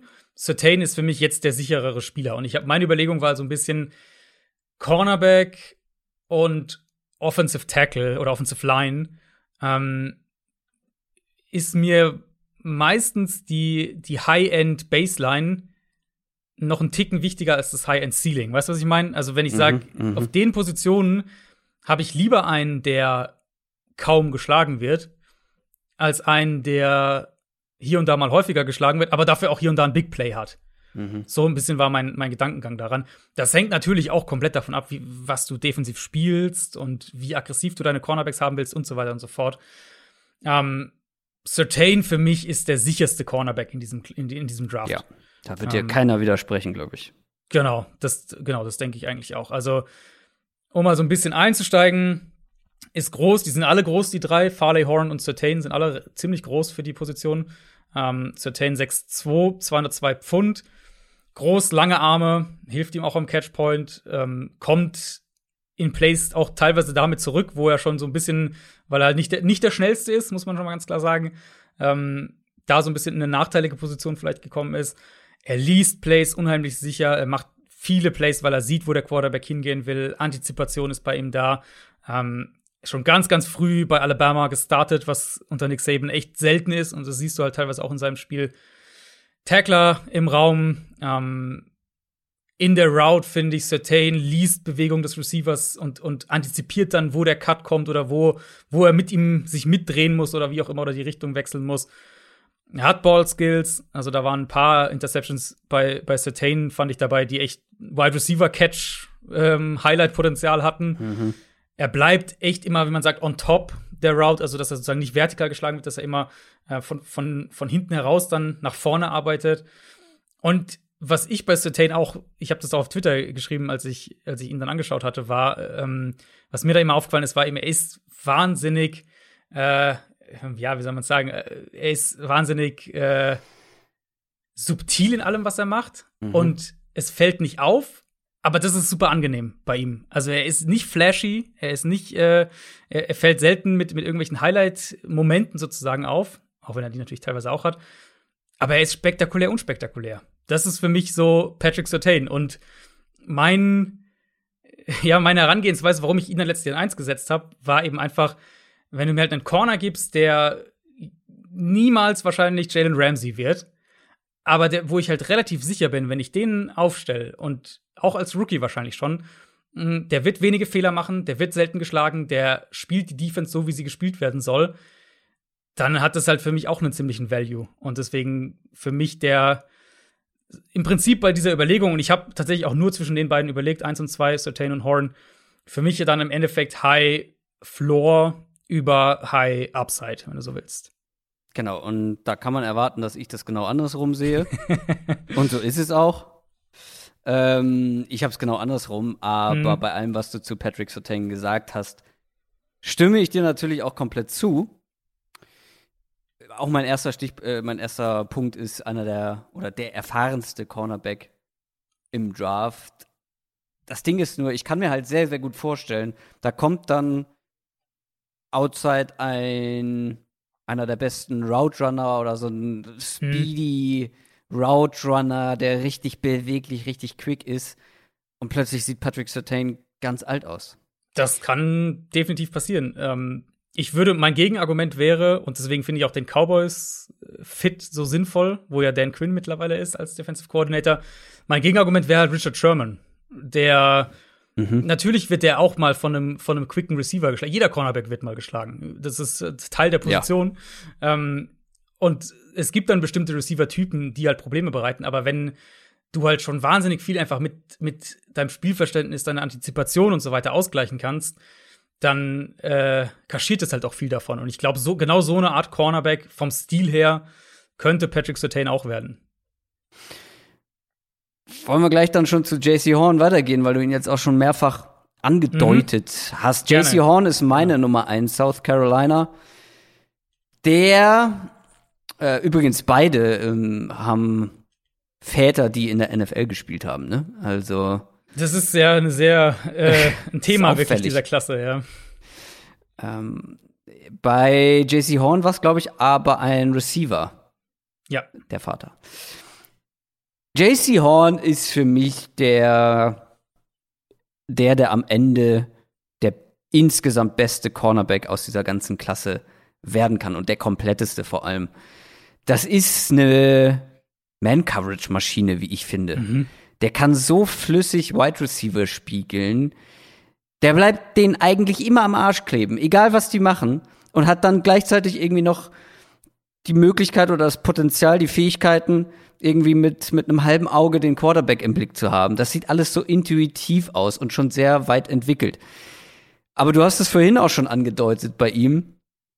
Also, wenn wir jetzt vorhin über, über Beweglichkeit, Athletik und so weiter, auch er ein Top-Athlet, auch groß, ähm, wie du schon gesagt hast. Und ja, also die Beweglichkeit, die Agilität, alles auf absolutem Top-Niveau. Aber der Mann ist ein Fummler. der Mann ist, der Mann ist richtig touchy. Ja, ja. Also der muss noch ein bisschen an seinem Fingerspitzengefühl arbeiten. Der ist so oft an der Grenze zum Erlaubten, wie er spielt. Mhm. Ständig die, die Grabbeln an den Wide Receivers dran und so gewinnt er dann auch das ein oder andere Duell. Absolut. Dazu ist er manchmal auch ein bisschen grundsätzlich überaggressiv, beziehungsweise überpaced auch manchmal, ne? Also zum Beispiel ja. bei Tacklings. Ja. Auch in Coverage sieht man es teilweise, aber trotzdem als, als Man-Coverage-Corner. Und wenn er jetzt noch so ähm, die ein oder andere Schwäche kaschieren kann oder abstellen kann, du kannst gleich mhm. gerne noch mal ein paar, ein paar mehr nennen. Wie gesagt, dann glaube ich, dann ist das der mit dem absolut meisten Potenzial in dieser Klasse. Ja, da würde ich mitgehen. Für mich auch der, wie gesagt, der höchste Ceiling-Corner sozusagen in der Klasse wahrscheinlich der beste Pressman-Corner der letzten ja. ein, zwei, drei Jahre, die, die aus dem College kamen. Ähm, Explosivität ist da, Füße sind, sind schnell. Ich habe von Horn auch echt einiges im Slot tatsächlich gesehen und auch da, mhm. da hat er nicht immer, also er wurde ein paar Mal zum Beispiel von Elijah Moore abgekocht, aber gut, das passiert ja dann halt, da sind wir wieder bei dem Thema. Auch äh, gute Cornerbacks haben schlechte Matchups. Ähm, er kann wirklich, so wie du es gesagt hast, ganz, ganz eng am Receiver dran sein. Er ist stark am Catchpoint. Natürlich, er spielt unheimlich physisch. Ähm, also auch JC Horn ist, ist 6'1, 205. Sprich, da sind wir auch wieder in der, in der schwereren Kategorie sozusagen für Cornerbacks. Wird selten vertikal geschlagen, hat im Vergleich auch gerade zu, ähm, zu, zu Patrick Sertain, hat er eben mehr Speed, ja. mehr Explosivität. Mein großes Fragezeichen bei JC Horn und warum ich dann letztlich ihn nur an zwei gesetzt habe, ist, und die Frage ist ein bisschen, ähm, klingt vielleicht erstmal ein bisschen komisch, wie viel mehr, abgesehen von Pressman-Coverage, kann er wirklich? Und nicht falsch verstehen, das ist sehr, sehr wertvoll, Pressman-Coverage auf einem hohen Level spielen zu können. Ähm, und, und das kann ihn auch zu einem Nummer 1-Corner auch recht schnell machen auf dem NFL-Level. Mhm. Aber selbst wenn wir von der NFL sprechen, selbst man-lastige Defenses spielen ja immer noch 40% Zone oder mehr. Mhm. Also es gibt ja keine Defense in der NFL, die irgendwie 70% Man-Coverage oder sowas spielt. Und ich fand halt doch, dass es noch auffällig war, dass JC Horn Probleme bekommt, wenn er im Raum arbeiten muss. Wenn er aus Off-Coverage einen Break setzen muss, nach vorne kommen muss, wenn er, wenn er eben spielen muss, ohne Kontakt zum Gegenspieler. Und ich fand, da hat er teilweise schon noch gewackelt. Und, und seine Qualität ist eben dieses eng am Mann sein, pressen, Hände dran mhm, und dann im Prinzip absolut. auch nicht mehr davon weggehen. Ja. Ähm, aber wenn er halt wirklich mal aus Off gehen muss, den Quarterback lesen muss, gleichzeitig aber seinen Receiver im Auge halten muss, da hatte ich schon den Eindruck, dass ihm das vielleicht noch nicht liegt. Ähm, und, und deswegen war es so ein bisschen für mich dann der, der, das, was, was, was mein Ranking dann, ähm, ja, hervorgebracht hat, dass ich gesagt habe, Certain, bei Certain bin ich halt sehr, sehr sicher. Horn hat mehr Potenzial, das steht völlig außer Frage. Und also die Highlights auch von JC Horn sind halt ein Wahnsinn, also die, die, die Highlight-Plays, die er macht. Ich glaube eben, dass er in dem, was er macht, wenn er nicht Man-Coverage, nicht Press-Man-Coverage spielt, mhm. dass er da schon noch einen guten Weg vor sich hat. Und das könnte ich mir bei ihm eben vorstellen, dass das gerade früh in seiner NFL-Karriere dann auch häufiger negativ ausgeht. Ich fasse zusammen. Deine Top 5. Auf der 1 Patrick Surtain. Auf der 2 JC Horn. Auf der 3 Caleb Fairley. Auf der 4 Asante Samuel. Und auf der 5 Greg Newsom. Ich habe mhm. genau die gleichen fünf Spieler, nur ich glaube, kein einziger Platz ist, ist, äh, Stimmt, ist gleich. Ja. Auf der 1 JC Horn, auf der 2 Patrick Sertain, auf der 3 Greg Newsom, auf der 4 Caleb Farley, Farley und auf der 5 Asante Samuel. Wir müssen jetzt aber noch über den einen oder anderen Namen sprechen, der jetzt mhm. in dieser Top 5 nicht vorgekommen ist. Hast du einen Lieblingssleeper?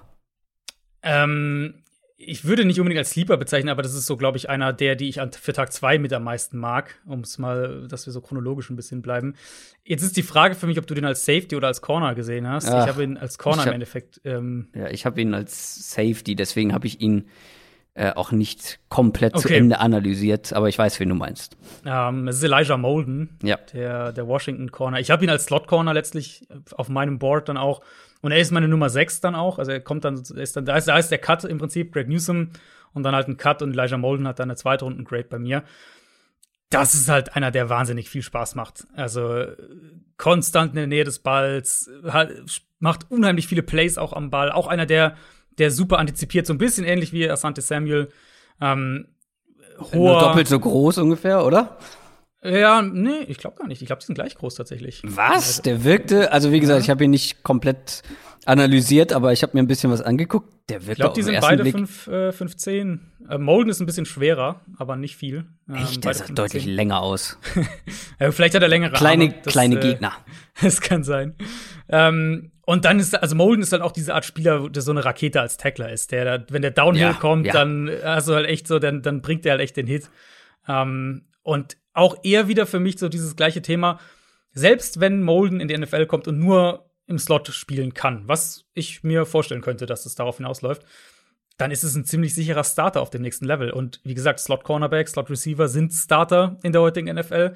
Deswegen für mich Elijah Molden einer, den ich ähm, an Tag 2 noch nehmen würde. Und vor allem ist halt für mich dann, ich weiß jetzt nicht, über wen du noch so sprechen wolltest, aber für mich ist halt nach Molden noch mal so ein Ding, nicht unbedingt ein Cut, aber so eine, danach fängt halt diese Gruppe an, wo ich tausend Fragezeichen bei jedem habe, wo, wo die halt unheimliches Upside zum Teil haben. Mm, ähm, absolut, ja. Aber wo die halt, also jeder von denen, wo ich echt verstehen kann, wenn den jemand nur in der vierten Runde draften würde. Und Molden ist halt so für mich der letzte dann noch, äh, bei dem ich mir sicher bin, den ich in der zweiten Runde draften ja. würde und der, glaube ich, ein, ein sehr, sehr guter Slot-Corner wird. Hattest du nicht das Gefühl, dass er mehr Impact als, als Safety hatte, als als Slot. Er hat halt so wenig Safety gespielt. Das ist so ein bisschen das Problem, finde ich, bei ihm. Ähm, hat, also hat er fast nur im Slot gespielt in, im, im, im College. Und dann da ab muss, und zu mal auf da Safety. Muss ich aber, da muss ich aber ein außergewöhnliches Spiel geguckt haben. Ich habe ihn fast nur auf Safety gesehen also in dem vielleicht hast du sein, vielleicht hast du sein letztes College-Spiel tatsächlich gesehen. Ich glaube, das war nämlich das, wo sie ihn auf Safety gestellt haben. Ja, gut, das kann, kann natürlich passiert sein. Wie gesagt, ähm, deswegen war er für mich auch nicht dann ähm, auch was die Qualität, also was mir dann direkt ja, bei ja. den ersten Sachen aufgefallen ist, wusste ich, er wird nicht in die Top 5 kommen.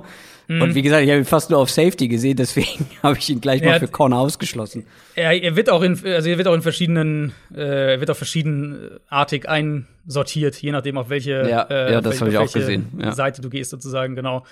Ähm, ich glaube schon, dass er das auch kann als Safety.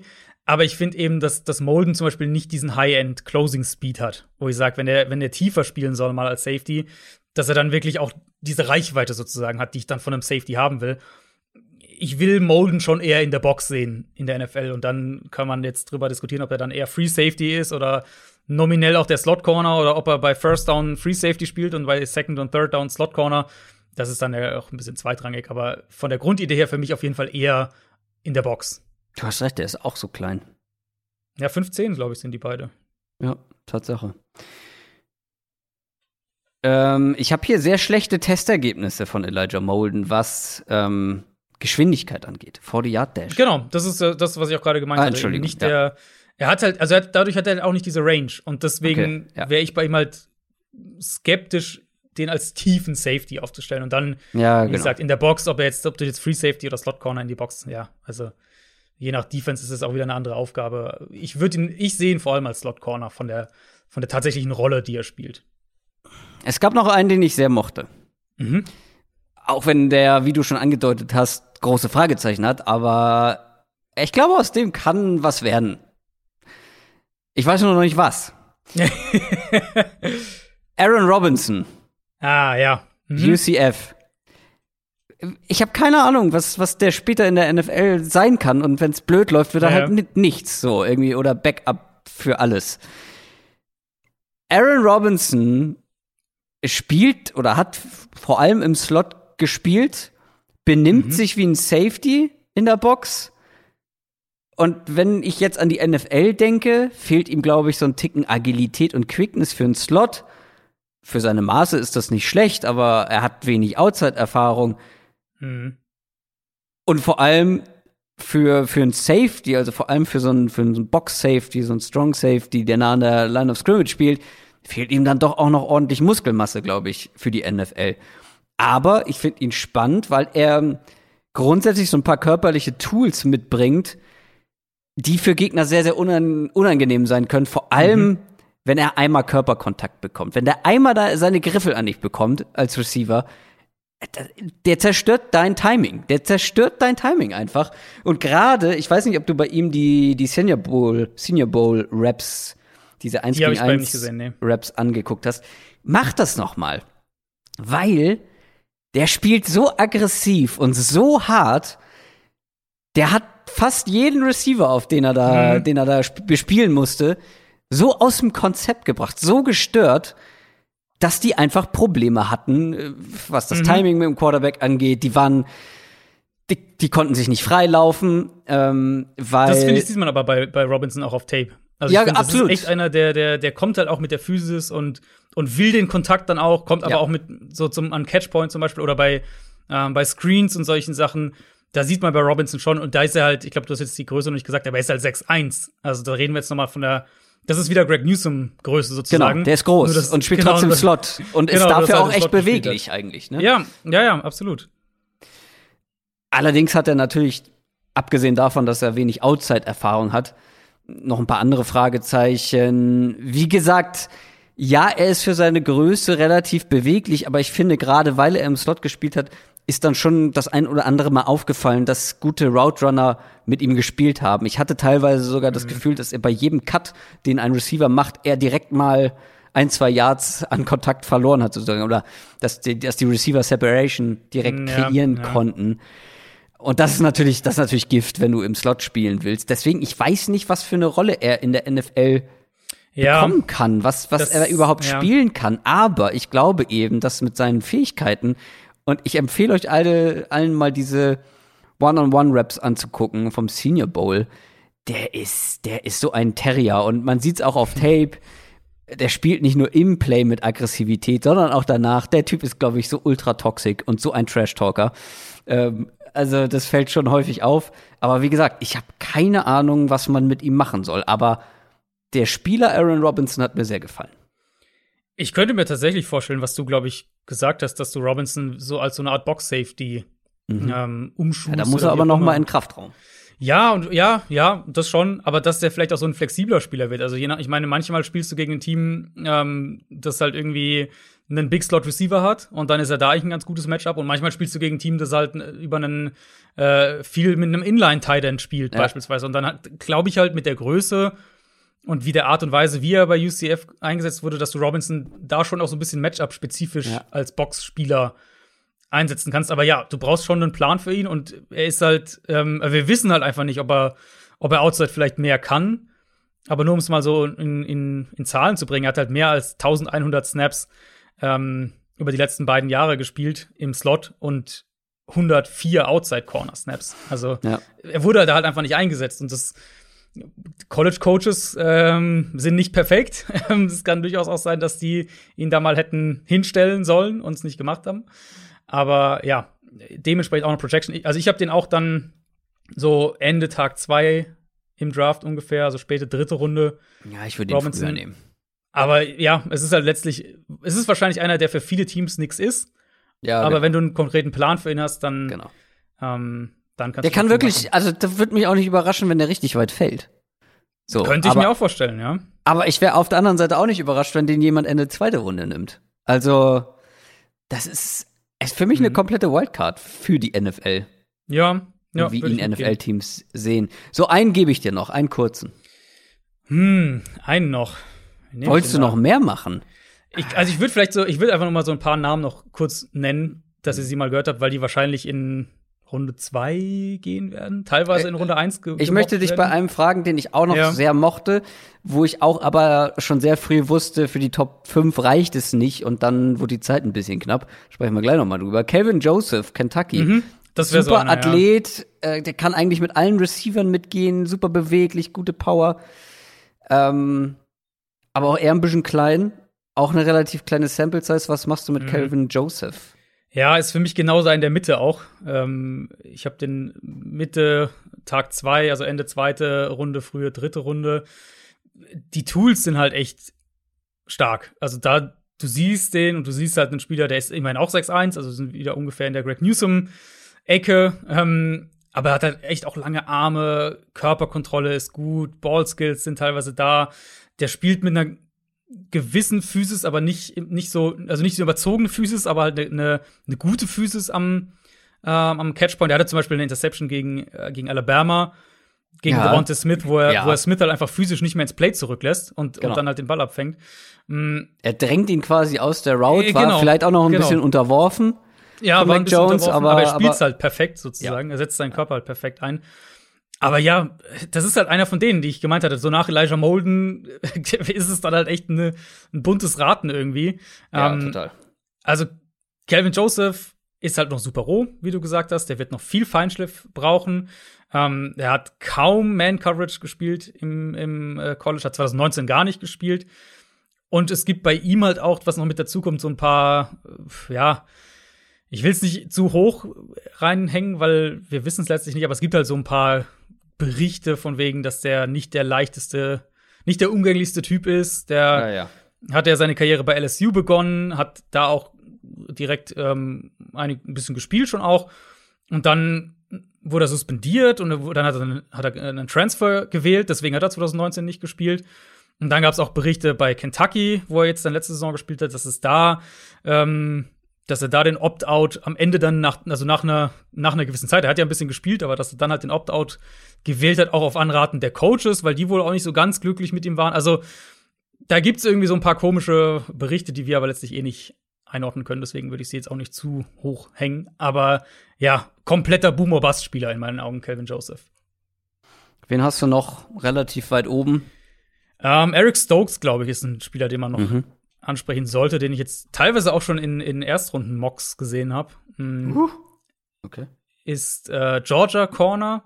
Mhm. 6'1, ähm, Sprinter, hat, hat in der Highschool auch ähm, äh, im, im, Sprint, äh, ja, was auch immer, Medaillen gewonnen oder auf jeden Fall ähm, sehr, sehr gute Werte, Zahlen aufgelegt, hat das auch bei den Tests jetzt bestätigt. Ähm, 95. Perzentil über 40 Yards, 80. im Hochsprung, 84. im Weitsprung. Speed sieht man bei ihm auch auf, auf Tape. Also Eric Stokes ist schon ein Spieler, der auch wirklich Passfenster schließen kann, der auch als Blitzer wirklich ordentliche Hits setzen kann, der einfach einen hohen Grundspeed hat in seinem Spiel. Um, ähm, und Stokes ist einer, der richtig viel Press-Coverage-Erfahrung hat über die letzten Jahre. Also da auch einer, der, der, der getestet ist, der erfahren ist im, im College in, bei Georgia, also hohe, hohes Level. Um, auch einige Big Plays gehabt, aber auch Stokes für mich so ein bisschen die Kategorie zu grabby.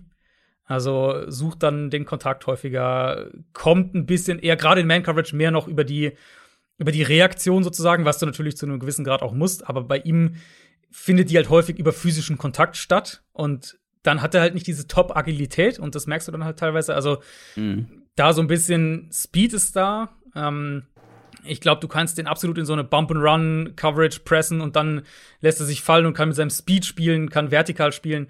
Da sehe ich den schon absolut. Aber Stokes für mich hat ja, so, ein, so ein klein wenig Limitierung, was die Agilität angeht. Ähm, vielleicht auch noch einer, der ein bisschen mehr Muskelmasse draufpacken muss. Aber du kriegst halt schon, du hast bei ihm halt eine sehr hohe Sample Size und du weißt ganz gut, was er kann. Und das gerade bei Cornerbacks, glaube ich, äh, und insbesondere im, im, Draft dieses Jahr werden das Teams wahrscheinlich auch noch mal wertschätzen. Also ich denke, ich denke, Stokes geht in der zweiten Runde im Draft. Das zu den Cornerbacks? Oder brennt dir noch einer auf der Seele? Ich könnte jetzt hier über, über, drei oder vier noch reden. Das sind alles halt, das ist alles halt diese Kategorie. Tyson Campbell, ähm, Tyson Campbell fand ich ganz, also der, der hat mich überhaupt nicht gekriegt. Ja, ich habe den auch ein bisschen tiefer noch, also nach Stokes auf jeden Fall auch. Also ist auch, ist auch der andere Georgia Corner sozusagen. Hm. Ähm, habe ich zum Beispiel noch über Tyson Campbell, so intuitiv. Habe ich, wie gesagt, ja, nicht zu Ende analysiert, aber ich habe die direkt nebeneinander tatsächlich, aber Campbell ja. noch davor. Also Melifonwu ist halt ein absolutes Monster von einem Corner ja. mit 6'3 und 213. Das ist halt, ähm, ja, da gibt's Titans in dieser Draftklasse, die kleiner sind oder so oder die gleiche Größe haben. Und halt auch die Athletik hat. Also Melifonwu ist auch wirklich so ein athletischer Freak. Da ist eben echt die Frage, wie. Der ist halt noch kein Cornerback. Genau, wie viel kannst du dir noch entwickeln und was angesichts der Größe jetzt nicht so überraschend ist und des Gewichts, aber halt auch echt kein sonderlich agiler Spieler. Und, und nee. das ist für Cornerbacks halt, finde ich, dann schon immer so ein, mm, ja. will ich das dann wirklich haben? Also ich denke, der Vielleicht wird kann er zum Athletik Safety umschulen.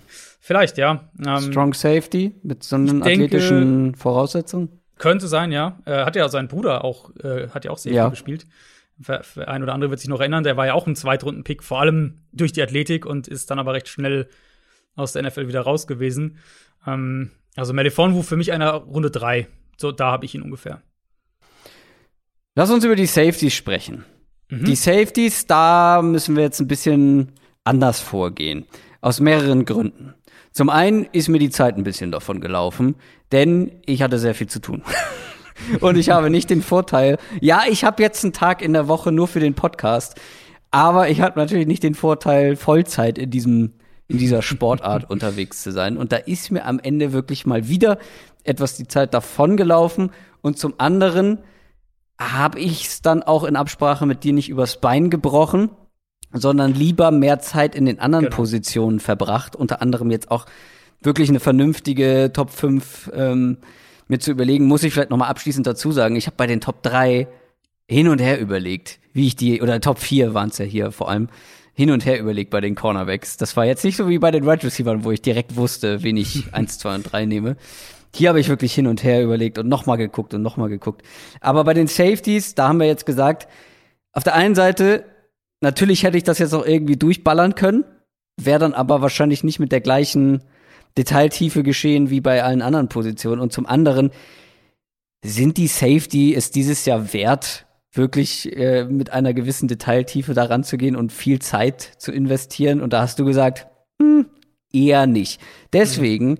Sprichst du jetzt vor allem so ein bisschen über die Top Prospects auf der Safety-Position, beziehungsweise ich frage dich einfach mal so ein paar Sachen. Mhm. Aber grundsätzlich können wir es ja machen wie bei allen anderen Positionsgruppen. Was ist so dein allgemeiner Eindruck? Mhm, allgemeiner Eindruck, es gibt keine Elite, kein Elite-Spieler. Ähnlich wie wir es jetzt bei den Cornerbacks hatten, ähnlich wie wir es bei den Edge Rushern hatten. Es gibt keinen Elite-Spieler. Es gibt mhm. Trevor Murray für mich als klare Nummer eins in dieser Klasse. Und danach reden wir in meinen Augen schon von Tag zwei des Drafts. Also es gibt für mich eine ganz spannende Gruppe mit sehr spezifischen Spielertypen. Also Safety finde ich ist halt fast noch am extremsten von diesen ganzen Positionen, wo du sagen musst, ein, ein Safety kann in der einen, bei dem einen Team irgendwie einen Zweitrunden-Grade haben und bei dem anderen eine Viertrunden-Grade oder eine Fünftrunden-Grade, weil mhm sie halt diese Art Safety nicht brauchen und die anderen wiederum genau diesen Safety haben wollen. Ähm, also Safeties sind ja wirklich sehr unterschiedlich teilweise von, von dem, wie du sie einsetzt, auch wenn sie alle dann irgendwie Safety positionstechnisch heißen. Ähm, deswegen für mich gibt es eine ganz, es ist eine interessante Mittelgruppe für die zweite und dritte Runde. Ich glaube, das würde ich sagen. Aber es ist halt für mich dann auch ein recht schneller Drop-off. Also es sind, da reden wir halt, in meinen Augen reden wir von sechs Spielern, sieben, je nachdem, ähm, und dann ist halt echt schon, ja, dann nimmst du halt vielleicht noch einen an Tag drei für Athletik oder für mhm. Special Team oder irgendwie sowas in der Richtung. Also der Drop-Off ist dann schon auch klar. es ist keine starke Klasse. Aber du hast gerade schon gesagt, du hast eine klare Nummer eins und das ist auch so, glaube ich, die Konsens Nummer eins. Ähm, Ja. Den habe ich jetzt aber auch schon in vielen Mockdrafts relativ früh gesehen. Also da sprechen wir von Mitte erste Runde, spätestens Ende erste Runde. Trevor Merrick, TCU. Was hast du von dem mitgenommen? Was ist das für ein Spielertyp? Wo passt er hin? Was kann er, was kann er nicht? Murray ist für mich ein super Allrounder.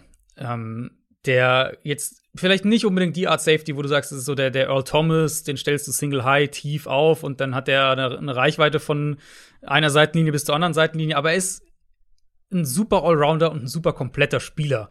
Ähm, ist groß, 6'1, 202 Pfund, lange Arme, Physis ist gut, harter Hitter, guter Tackler auch mit seinen langen Armen. Ähm, kannst problemlos Merrick in die Box ziehen und ihn da spielen lassen auch. Reichweite fand ich war vor allem kurz und intermediate gut. Da kann er auch eben mit der Antizipation dann viel punkten. Er hat in dieser Split Safety Defense hat er viel 1 gegen 1 Coverage im Endeffekt gespielt und da war er echt gut. Also er, er wird halt einfach recht, recht selten geschlagen. Dann macht er auch noch Plays am Ball. Ähm, also wenn ihr euch seine, seine Zahlen anschaut, das ist Ja, teilweise echt abartig. Mache ich gerade tatsächlich. Das sieht schon beeindruckend aus. Ja. Also ähm, in den letzten beiden Saisons 26 äh, Pässe verteidigt und sechs Interceptions Mhm. Ja. in 22 Games. Ja, das, ist, schon, schon krass. boah, nur zwei Touchdowns erlaubt sozusagen. Das ist eine, Genau. eine gute Bilanz. Genau, also ich finde eben, warum habe ich Murray jetzt nicht als Elite-Spieler in dem Sinne? Ich habe ihn immer noch recht hoch auf meinem, meinem Big Board, ich glaube 16 oder sowas in der Richtung. Ähm, er, er hat halt keinen Top-Speed, das muss man sagen. Deswegen, was ich ganz am Anfang gesagt hatte, ich glaube nicht, dass du jetzt Murray als, äh, als Single High Safety unbedingt aufstellst. Und wenn du so defensiv bevorzugt spielen willst, dann ist er vielleicht nicht ganz so hoch auf deinem Board. Ich fand, dass manchmal seine Balance so ein bisschen wackelig war. Also, dass er dann, er hat schon nicht den Top-Speed und dann, wenn er dann noch so irgendwie mal ein bisschen ins, ins Straucheln gerät oder nicht den perfekten Winkel teilweise nimmt, dann kann er schon mal so aus dem Play auch rausgenommen werden. Solche Sachen, wenn er Downhill vor allem dann halt arbeitet und kommt dann schwer wieder rein. Also, ich habe gerade das, ähm, das war das Oklahoma-Tape vom, von 2019 und da hat er schon echt einige Male, wo halt auch einiges an Quarterback-Runs auf ihn zukam und so, wo er dann halt eben so ein, zwei Fehltritte gemacht hat und dann hat er Probleme, wieder reinzukommen. Ähm, das ist so ein bisschen das so mein Hauptkritikpunkt bei Murray. Aber in der Defense, die, was ja auch die NFL immer mehr ist, Split Safety, Cover 4, Cover 2, ähm, wo du ihn flexibel einsetzen kannst, aber auch so ein bisschen alles, alles von ihm verlangst, sozusagen, ähm, und ihn auch in die Box vorziehst. Und alles da ist Murray für mich klarer, ähm, klarer First Round Safety. Und ja, also zweite Hälfte, erste Runde würde ich ihn auf jeden Fall, äh, würde ich ihn auf jeden Fall draften. Wen ich häufig gesehen habe in der Diskussion, was die Top Safeties angeht, ist Javon Holland von Oregon. Hast du den auch so weit oben? Äh, nee, also ich habe ihn als ist mein Nummer 3 Safety. Ähm, ist eine Zweitrunden-Grade immer noch, also immer noch gut. Ähm, aber das ist halt so ein bisschen wieder die Klasse, dass du sagst, naja, der dritte, meine Nummer 3 ist halt eigentlich schon eine klare zweite Runde und auch eher Mitte zweite Runde als hohe zweite Runde. Holland ist ein Safety, der viel über Play Recognition, Antizipation kommt ähm, und jetzt auch nicht die Top Movement Skills hat. Also jetzt keiner, der sich so wahnsinnig smooth bewegt, ist jetzt auch nicht super quick. Der hat sehr lange Beine und das teilweise, glaube ich, ähm, hindert ihn das auch daran, so richtig schnelle Richtungswechsel vorzunehmen. Und dann ist es bei ihm auch manchmal auch wirklich so, so auf, auf engem Raum. Also, dass er zum Beispiel als Blitzer eigentlich durchkommt und den Sack aber verpasst, weil der Quarterback halt einen Schritt nach vorne macht. Oder eigentlich denkst, den müsstest du eigentlich als Safety, müsstest du da noch den, den Cut noch mal hingehen können. Und er kommt dann aber halt einfach nicht mehr rein. Ähm, also, Holland ist für mich jetzt einfach, ist kein High-End-Athlet. Er ist nicht wahnsinnig explosiv, er ist nicht wahnsinnig schnell. Und das kann dazu führen, dass er eben ähm, Plays einfach zulässt, weil er halt dadurch, was ich am Anfang gesagt hat, viel über Antizipation und, und Play Recognition kommt. Wenn er da halt falsch liegt, also wenn er das Play falsch liest, dann schießt er sich halt auch mal selbst raus und dann kommt er nicht mehr zurück ins Play. Und das ist teilweise schon so. Da, zum Beispiel, ich habe ähm, ich habe das Auburn-Spiel von ihm gesehen und da hat er direkt einen Big Play halt zugelassen, weil er eben einen Schritt nach einen falschen Schritt sozusagen nach vorne macht und dann einfach die Lücke zum Receiver nicht mehr geschlossen bekommt. Und solche, das ist bei ihm schon manchmal häufiger aufgefallen insgesamt. Also für mich einer der ähm, der, der gut auch covern kann, der auch Man-Coverage hier und da spielen kann, der ähm, ganz, also eigentlich viel, viel schon auf einem ganz guten Level mitbringt. Aber halt für mich Holland eher dann schon so die, die zweite Kategorie Safety, wenn man so will. Also hast du noch einen anderen außer Trevor Murray in der ersten Kategorie Safeties? Genau, ja, genau. Ähm, Wen denn? Ich habe Richie Grant noch in dieser Gruppe. das hätte ich nicht gedacht. Okay. ist das nicht einer? Also ich habe ja mich ein bisschen mit den mit den Spielern auseinandergesetzt, mhm. aber jetzt nicht in der in der Tiefe. Ähm, es ist doch eher einer, der vor allem gegen den Run stark, äh, stark unterwegs ist, oder? Ich habe einige Plays gesehen, wie er einfach den Run komplett in, im Alleingang zerstört. Äh, ist jetzt nicht der Typ Safety, den ich bei dir weit oben sehen würde, aber finde ich gut. Mm, das, ich, also ja, einerseits, er ist, er ist ein guter Run-Defender, aber ich finde, er ist halt eigentlich so ein bisschen die, das klingt jetzt immer blöd, so ein bisschen die günstige Version von Trevor Murray der alles gut macht, kein High-End-Athlet ist, kein Top-Speed hat, ähm, aber trotzdem fand ich relativ wenig gravierende Schwächen in seinem Spiel waren. Jetzt von mhm. dieser nun mal physischen Limitierung, die er halt hat, abgesehen. Also ich fand bei Richie Grant, dass er sich gut bewegt, dass er keiner ist, der der Winkel irgendwie so überspielt ist, dass er einen falschen Winkel nimmt und sich dann selbst aus dem Play nimmt, ähm, der sich effizient bewegt. Ich fand, dass, dass Grant wie gesagt, nicht den Top-Speed hat, aber trotzdem eine ganz gute Reichweite, weil er das Feld ganz gut liest, eben auch eher Plays ganz gut antizipiert und dann kein Speed unbedingt ist nicht seine Qualität, aber halt Beschleunigung hat. Und dadurch kann er eben auch mal tief spielen, kann auch da einiges an, an Raum abdecken und holt sich so auch Interceptions. Also ich habe äh, zum Beispiel Interception von ihm gesehen, ich glaube, es war gegen South Florida, wo er im Prinzip kurz schon, also bevor der Ball kommt, schon sieht, ähm, wo der Quarterback hingehen will und sich schon auf die richtige Seite bewegt und dann mhm. als der Quarterback halt den Wurf absetzt, dann dann kriegt er noch mal so ein Turbo auf den ersten paar Schritten und fängt den Ball halt ab und solche Plays eben auch, dass er Screens stoppt, dass er einfach sehr gut darin ist, Plays zu, zu antizipieren und zu lesen und das ist halt eine ähm, eine Eigenschaft, die ich halt die ich gerade bei Safeties sehr sehr wichtig finde und ich fand Grant war rundum eigentlich ein super auch ein super Allrounder, ähnlich wie was ich bei Trevor Murray gesagt habe mm, Spannend vielleicht auch noch bei ihm die Entwicklung sozusagen, die er in der Position durchge durchgemacht hat. Hat eigentlich als tiefer Safety angefangen bei UCF und wurde dann immer mehr nach vorne gezogen. Und ich sehe ihn halt aber da immer noch recht flexibel. Und auch er, deswegen so ein bisschen, was ich vorhin gesagt hatte, äh, die, die, die etwas günstigere Version von Trevon Murray, auch er einer, der, glaube ich, am besten in der Split-Safety-Defense aufgehoben ist, wo er flexibel eingesetzt wird. Einer, den ich so ohne zu, also ohne Bedenken sozusagen in der zweiten Runde drafte. Mhm. Und der wird wahrscheinlich, also wird ziemlich sicher nie zur Safety Elite gehören, aber der wird Plays machen und der wird selten gravierend geschlagen. Eine Sache, die mir jetzt noch auffällt, ja, schon 23. Haben wir jetzt schon stimmt, bei mehreren ja. Spielern gesagt. Hat, genau, 23 ja. ist nicht mehr jung, wenn du das in den Draft stimmt, kommst. Ja. ja. kann für manche Teams ein, ein äh, Cut-off-Point sozusagen schon sein, ja. Gibt es noch einen oder zwei Safeties, äh, über die man sprechen sollte, die man gehört haben sollte? Vielleicht sogar welche, die noch in die erste Runde fallen können, außer die drei? Erste Runde würde mich wundern. Also fallen ist das falsche Wort. Hoch, hoch, äh, hochklettern, ja. Hochklettern, äh, ja, würde mich zufällig wundern. auftauchen.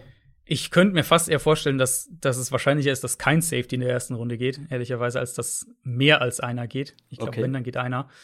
Ähm, ja, zwei würde ich, glaube ich, noch hervorheben. Das ist einmal Adarius Washington, mhm. der TCU Safety, äh, der andere TCU Safety, Trevor Murray, ja auch von TCU.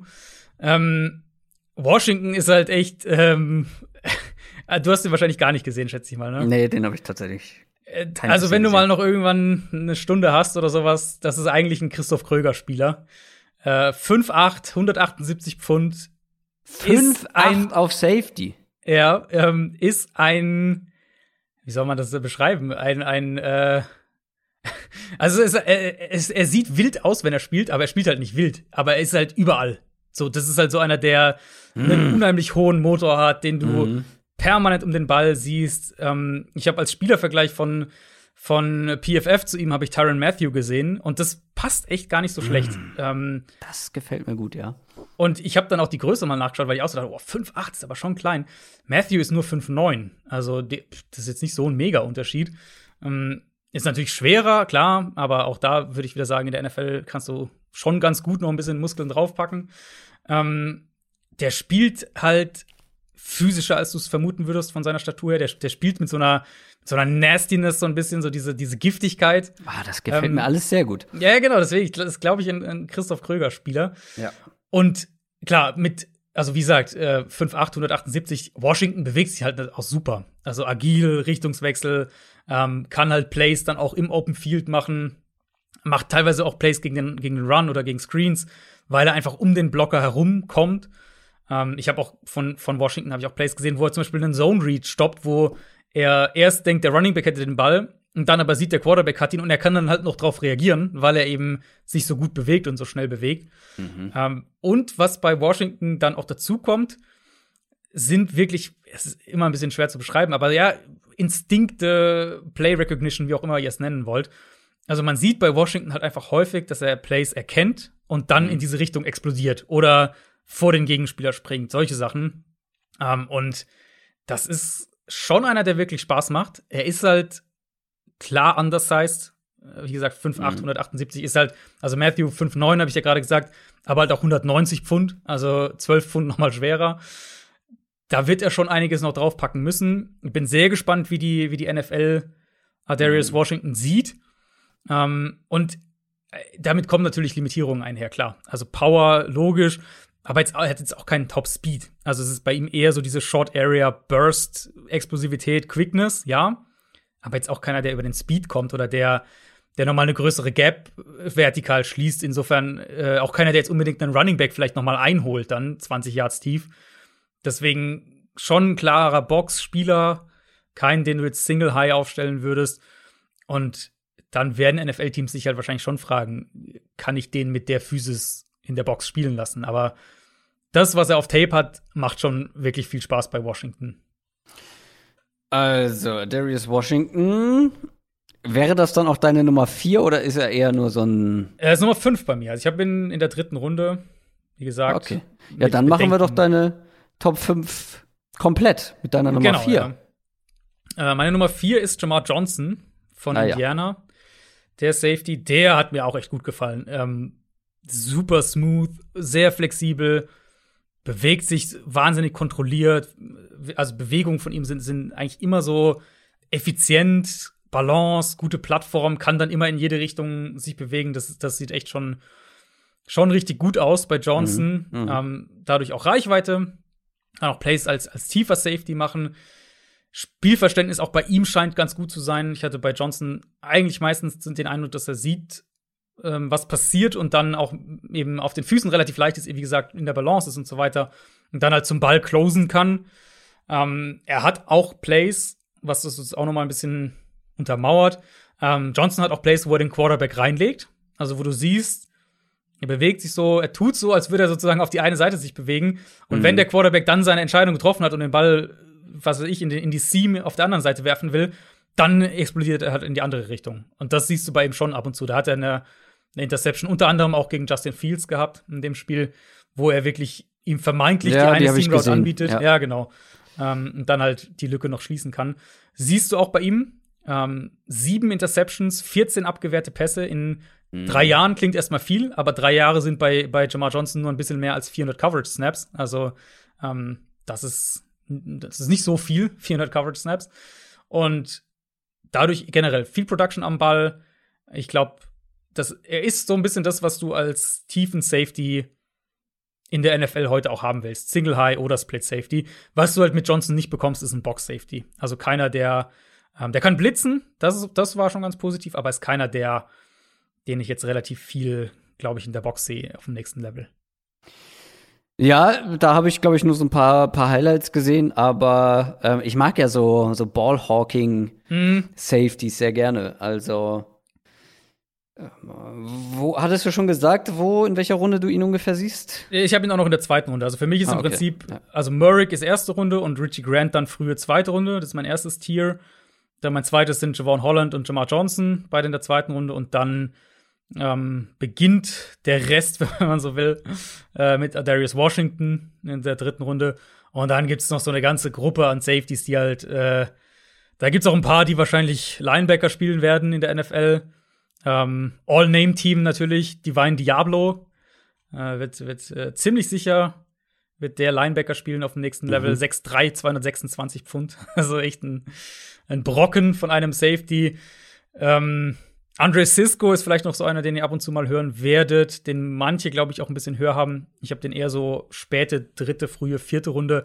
Das ist halt ein, das ist wirklich ein wilder Spieler und das will ich halt auf Safety eigentlich nicht haben. Der macht halt Plays, weil er mit einem wahnsinnigen Speed noch irgendeine Lücke schließt und, ähm, und, und, und den Ball abfängt. 13 Interceptions im College gehabt. Aber ähm, hat halt lässt halt auch super viel zu. Also hat 2019 in, ich glaube, es waren unter zehn Spielen, hat er sechs Touchdowns zugelassen. Das ist bei ihm halt so, ja, äh, alles irgendwie schmaler Grad, alles permanent auf, auf des Messers Schneide. Und das will ich nicht von einem Safety haben. Klar, wenn du dir als Team sagst, oh, wir können das kontrollieren und, und, und die, die Risikobereitschaft in Bahn lenken, mhm. dann draftest du ihn vielleicht auch schon eine Runde früher. Das war schon zu den Safeties, oder? Ja, wie gesagt, es ist jetzt nicht die mega starke ja. Klasse, deswegen reden wir dann recht schnell auch von Tag 3 oder halt später, später Tag 2. Worauf kann man sich denn jetzt noch vor allem freuen, wenn es um die restlichen Positionen geht? Also Tight End mhm. habe ich schon mhm. mitbekommen. Klar, da gibt's Kann sich auf einen, einen freuen, ja. Genau, der allerdings eigentlich auch kein Tight End ist. Also da habe ich schon ein bisschen geguckt und Kyle Pitts ist nicht das, was ihr im Kopf habt, wenn ihr an einen Tight End denkt. Freak. Absoluter Freak. Ähm, da, den werde ich auch noch mal genauer analysieren, weil ich, also es ist mir immer ein Rätsel, wie Menschen Mock-Drafts machen können, auch wenn es für ihre eigenen Teams ist zum Beispiel, wenn man aber überhaupt kein Gefühl für manche Spieler hat. Also ich tue mich ja. jetzt noch, der wirklich nur so ein bisschen Kyle Pitts gesehen hat, extrem schwer, den irgendwo wirklich mit, mit gutem Gewissen unterzukriegen mhm. bei irgendeinem Team, zu picken für irgendein Team, weil ich noch nicht zu 100% einschätzen kann, was er für ein Spieler ist, was er kann, was er nicht kann. Ja, ja. Und das geht mir halt dann bei vielen anderen Spielern auch. Das ist immer mein grundsätzliches Problem bei jedem Offensive Lineman. Ähm, wird sich aber auch dieses Jahr nicht ändern. Ja. Aber über die sprechen wir auch. Und da gibt's ja auch ein paar spannende Namen, oder? Genau, also Offensive Tackle vor allem, würde ich sagen, ja. ist auch, war ja letztes Jahr ja auch eine klare Stärke des Drafts, sowohl in ja. der Spitze dann als auch in der, in der Breite so für Tag 2. Das ist dieses Jahr auch wieder so. Wir haben, denke ich, fünf Tackles, die in Runde 1 gehen sollten. Das wäre so mein Tipp. Vielleicht sogar sechs. Ordentlich. Ähm, und dann halt eben noch mal für Tag 2 eine ähnliche Gruppe. Von, also wir reden wirklich von 10, 12 Tackles, denke ich, die in den ersten drei Runden gehen und da auch gehen sollten. Mhm. Mm, also das ist, eine, das ist auf jeden Fall eine starke Gruppe. Und dann eine Gruppe, die nicht so eine Breite hat, aber die sehr, sehr spannende Spieler drin hat, sind die Linebacker, finde ich, dieses mhm, Jahr. Mhm, also stimmt. da äh, gibt es sehr, sehr unterschiedliche Spielertypen. Da werde ich ja mit Jan dann drüber sprechen. Ja. Heißt, bekommt ihr auch noch mal so ein bisschen eine, eine externe Stimme dazu. Mhm.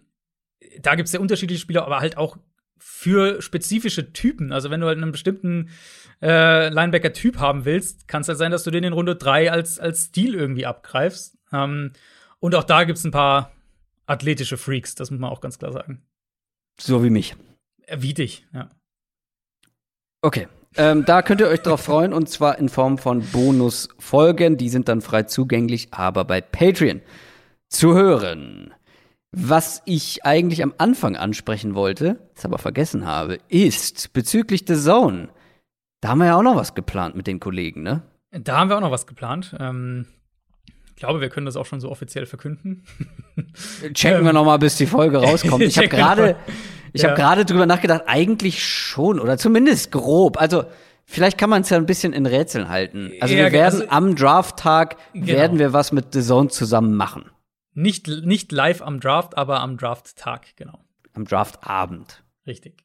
Was genau, hört ihr dann spätestens nächste Woche oder über unsere Social Media Kanäle, denen ihr auf jeden Fall folgen solltet, falls ihr das noch nicht macht. Denn da bleibt ihr zu jedem Zeitpunkt auf dem Laufenden. Habe ich noch irgendwas vergessen, Adrian? Ich glaube nicht. Ich glaube, wir, wir nähern uns dem Draft. Ich muss auch sagen, ähm, so langsam bin ich durch mit, äh, mit Tape schauen. Das war jetzt Das der, kann ich echt drei nachvollziehen. Monate. ja. Äh, ich habe es gestern auf Twitter mal irgendwann gepostet, mein, mein Dokument mit, mit, meinen, äh, mit all meinen Notizen sozusagen zur Draftklasse dieses Jahr. Ist jetzt 208 Seiten lang und 91.750 Wörter. Ähm, und äh, das sind natürlich alles äh, teilweise auch einfach nur hingekritzelt oder irgendwas schnell notiert und so. Ja. Aber klar, nach irgendwie, ich habe ehrlich gesagt keine Ahnung, wie viele Spieler ich jetzt mittlerweile gesehen habe, ist dann irgendwann. Ich merke es jetzt immer schon, dass ich abends einfach schon so völlig erschöpft bin, die Ja. Augen komplett müde sind. Ja. Deswegen freue ich, also ich freue mich jetzt einfach mega auf den Draft, dass dann, wenn der Draft dann da ist. Äh, Wie der dann äh, vonstatten geht, sprechen wir auch noch mal nächste Woche drüber. Und genau, dann gibt's unseren Mockdraft. Da freue ich mich persönlich sehr drauf. Und äh, eigentlich mache ich ja auch noch einen für YouTube, der dann ähm, eine Projection ist. Wir machen ja immer einen, wie wir es machen würden. Genau. genau. Aber ich mache ja eigentlich immer gerne noch einen, beziehungsweise habe es letztes Jahr gemacht, ähm, wo ich versuche vorherzusagen, was passieren Mhm. wird. Ja, ich freue mich immer auf unseren dann sehr, weil ich ja immer die Projections mache fürs Box. Genau, genau, genau. Und, ja. äh, genau, dann, das ist immer der eine Mockdraft sozusagen, den ich mache, wo ich. Ist auch ich deutlich so machen einfacher. ich will. Ja, klar, Also- ist viel einfacher. Weil man wirklich das machen kann, was man halt eben, genau. auf das man Lust hat, was man, was man machen würde als GM. Und diese Projection, da muss man wirklich lange drüber nachdenken. Letztes Mal waren wir beide nicht, so schl nicht schlecht. Ich glaube, sechs richtige Tipps in der Ich ersten auch, Runde. ja. So das ist auch das Ziel für dieses Jahr. Absolut. Das soll es für heute gewesen sein. Nächste Woche ist Draft, liebe Leute. Und wir hören uns dann spätestens Donnerstag wieder, beziehungsweise ihr hört Adrian bei Patreon. Macht's gut. Ciao. Ciao, ciao.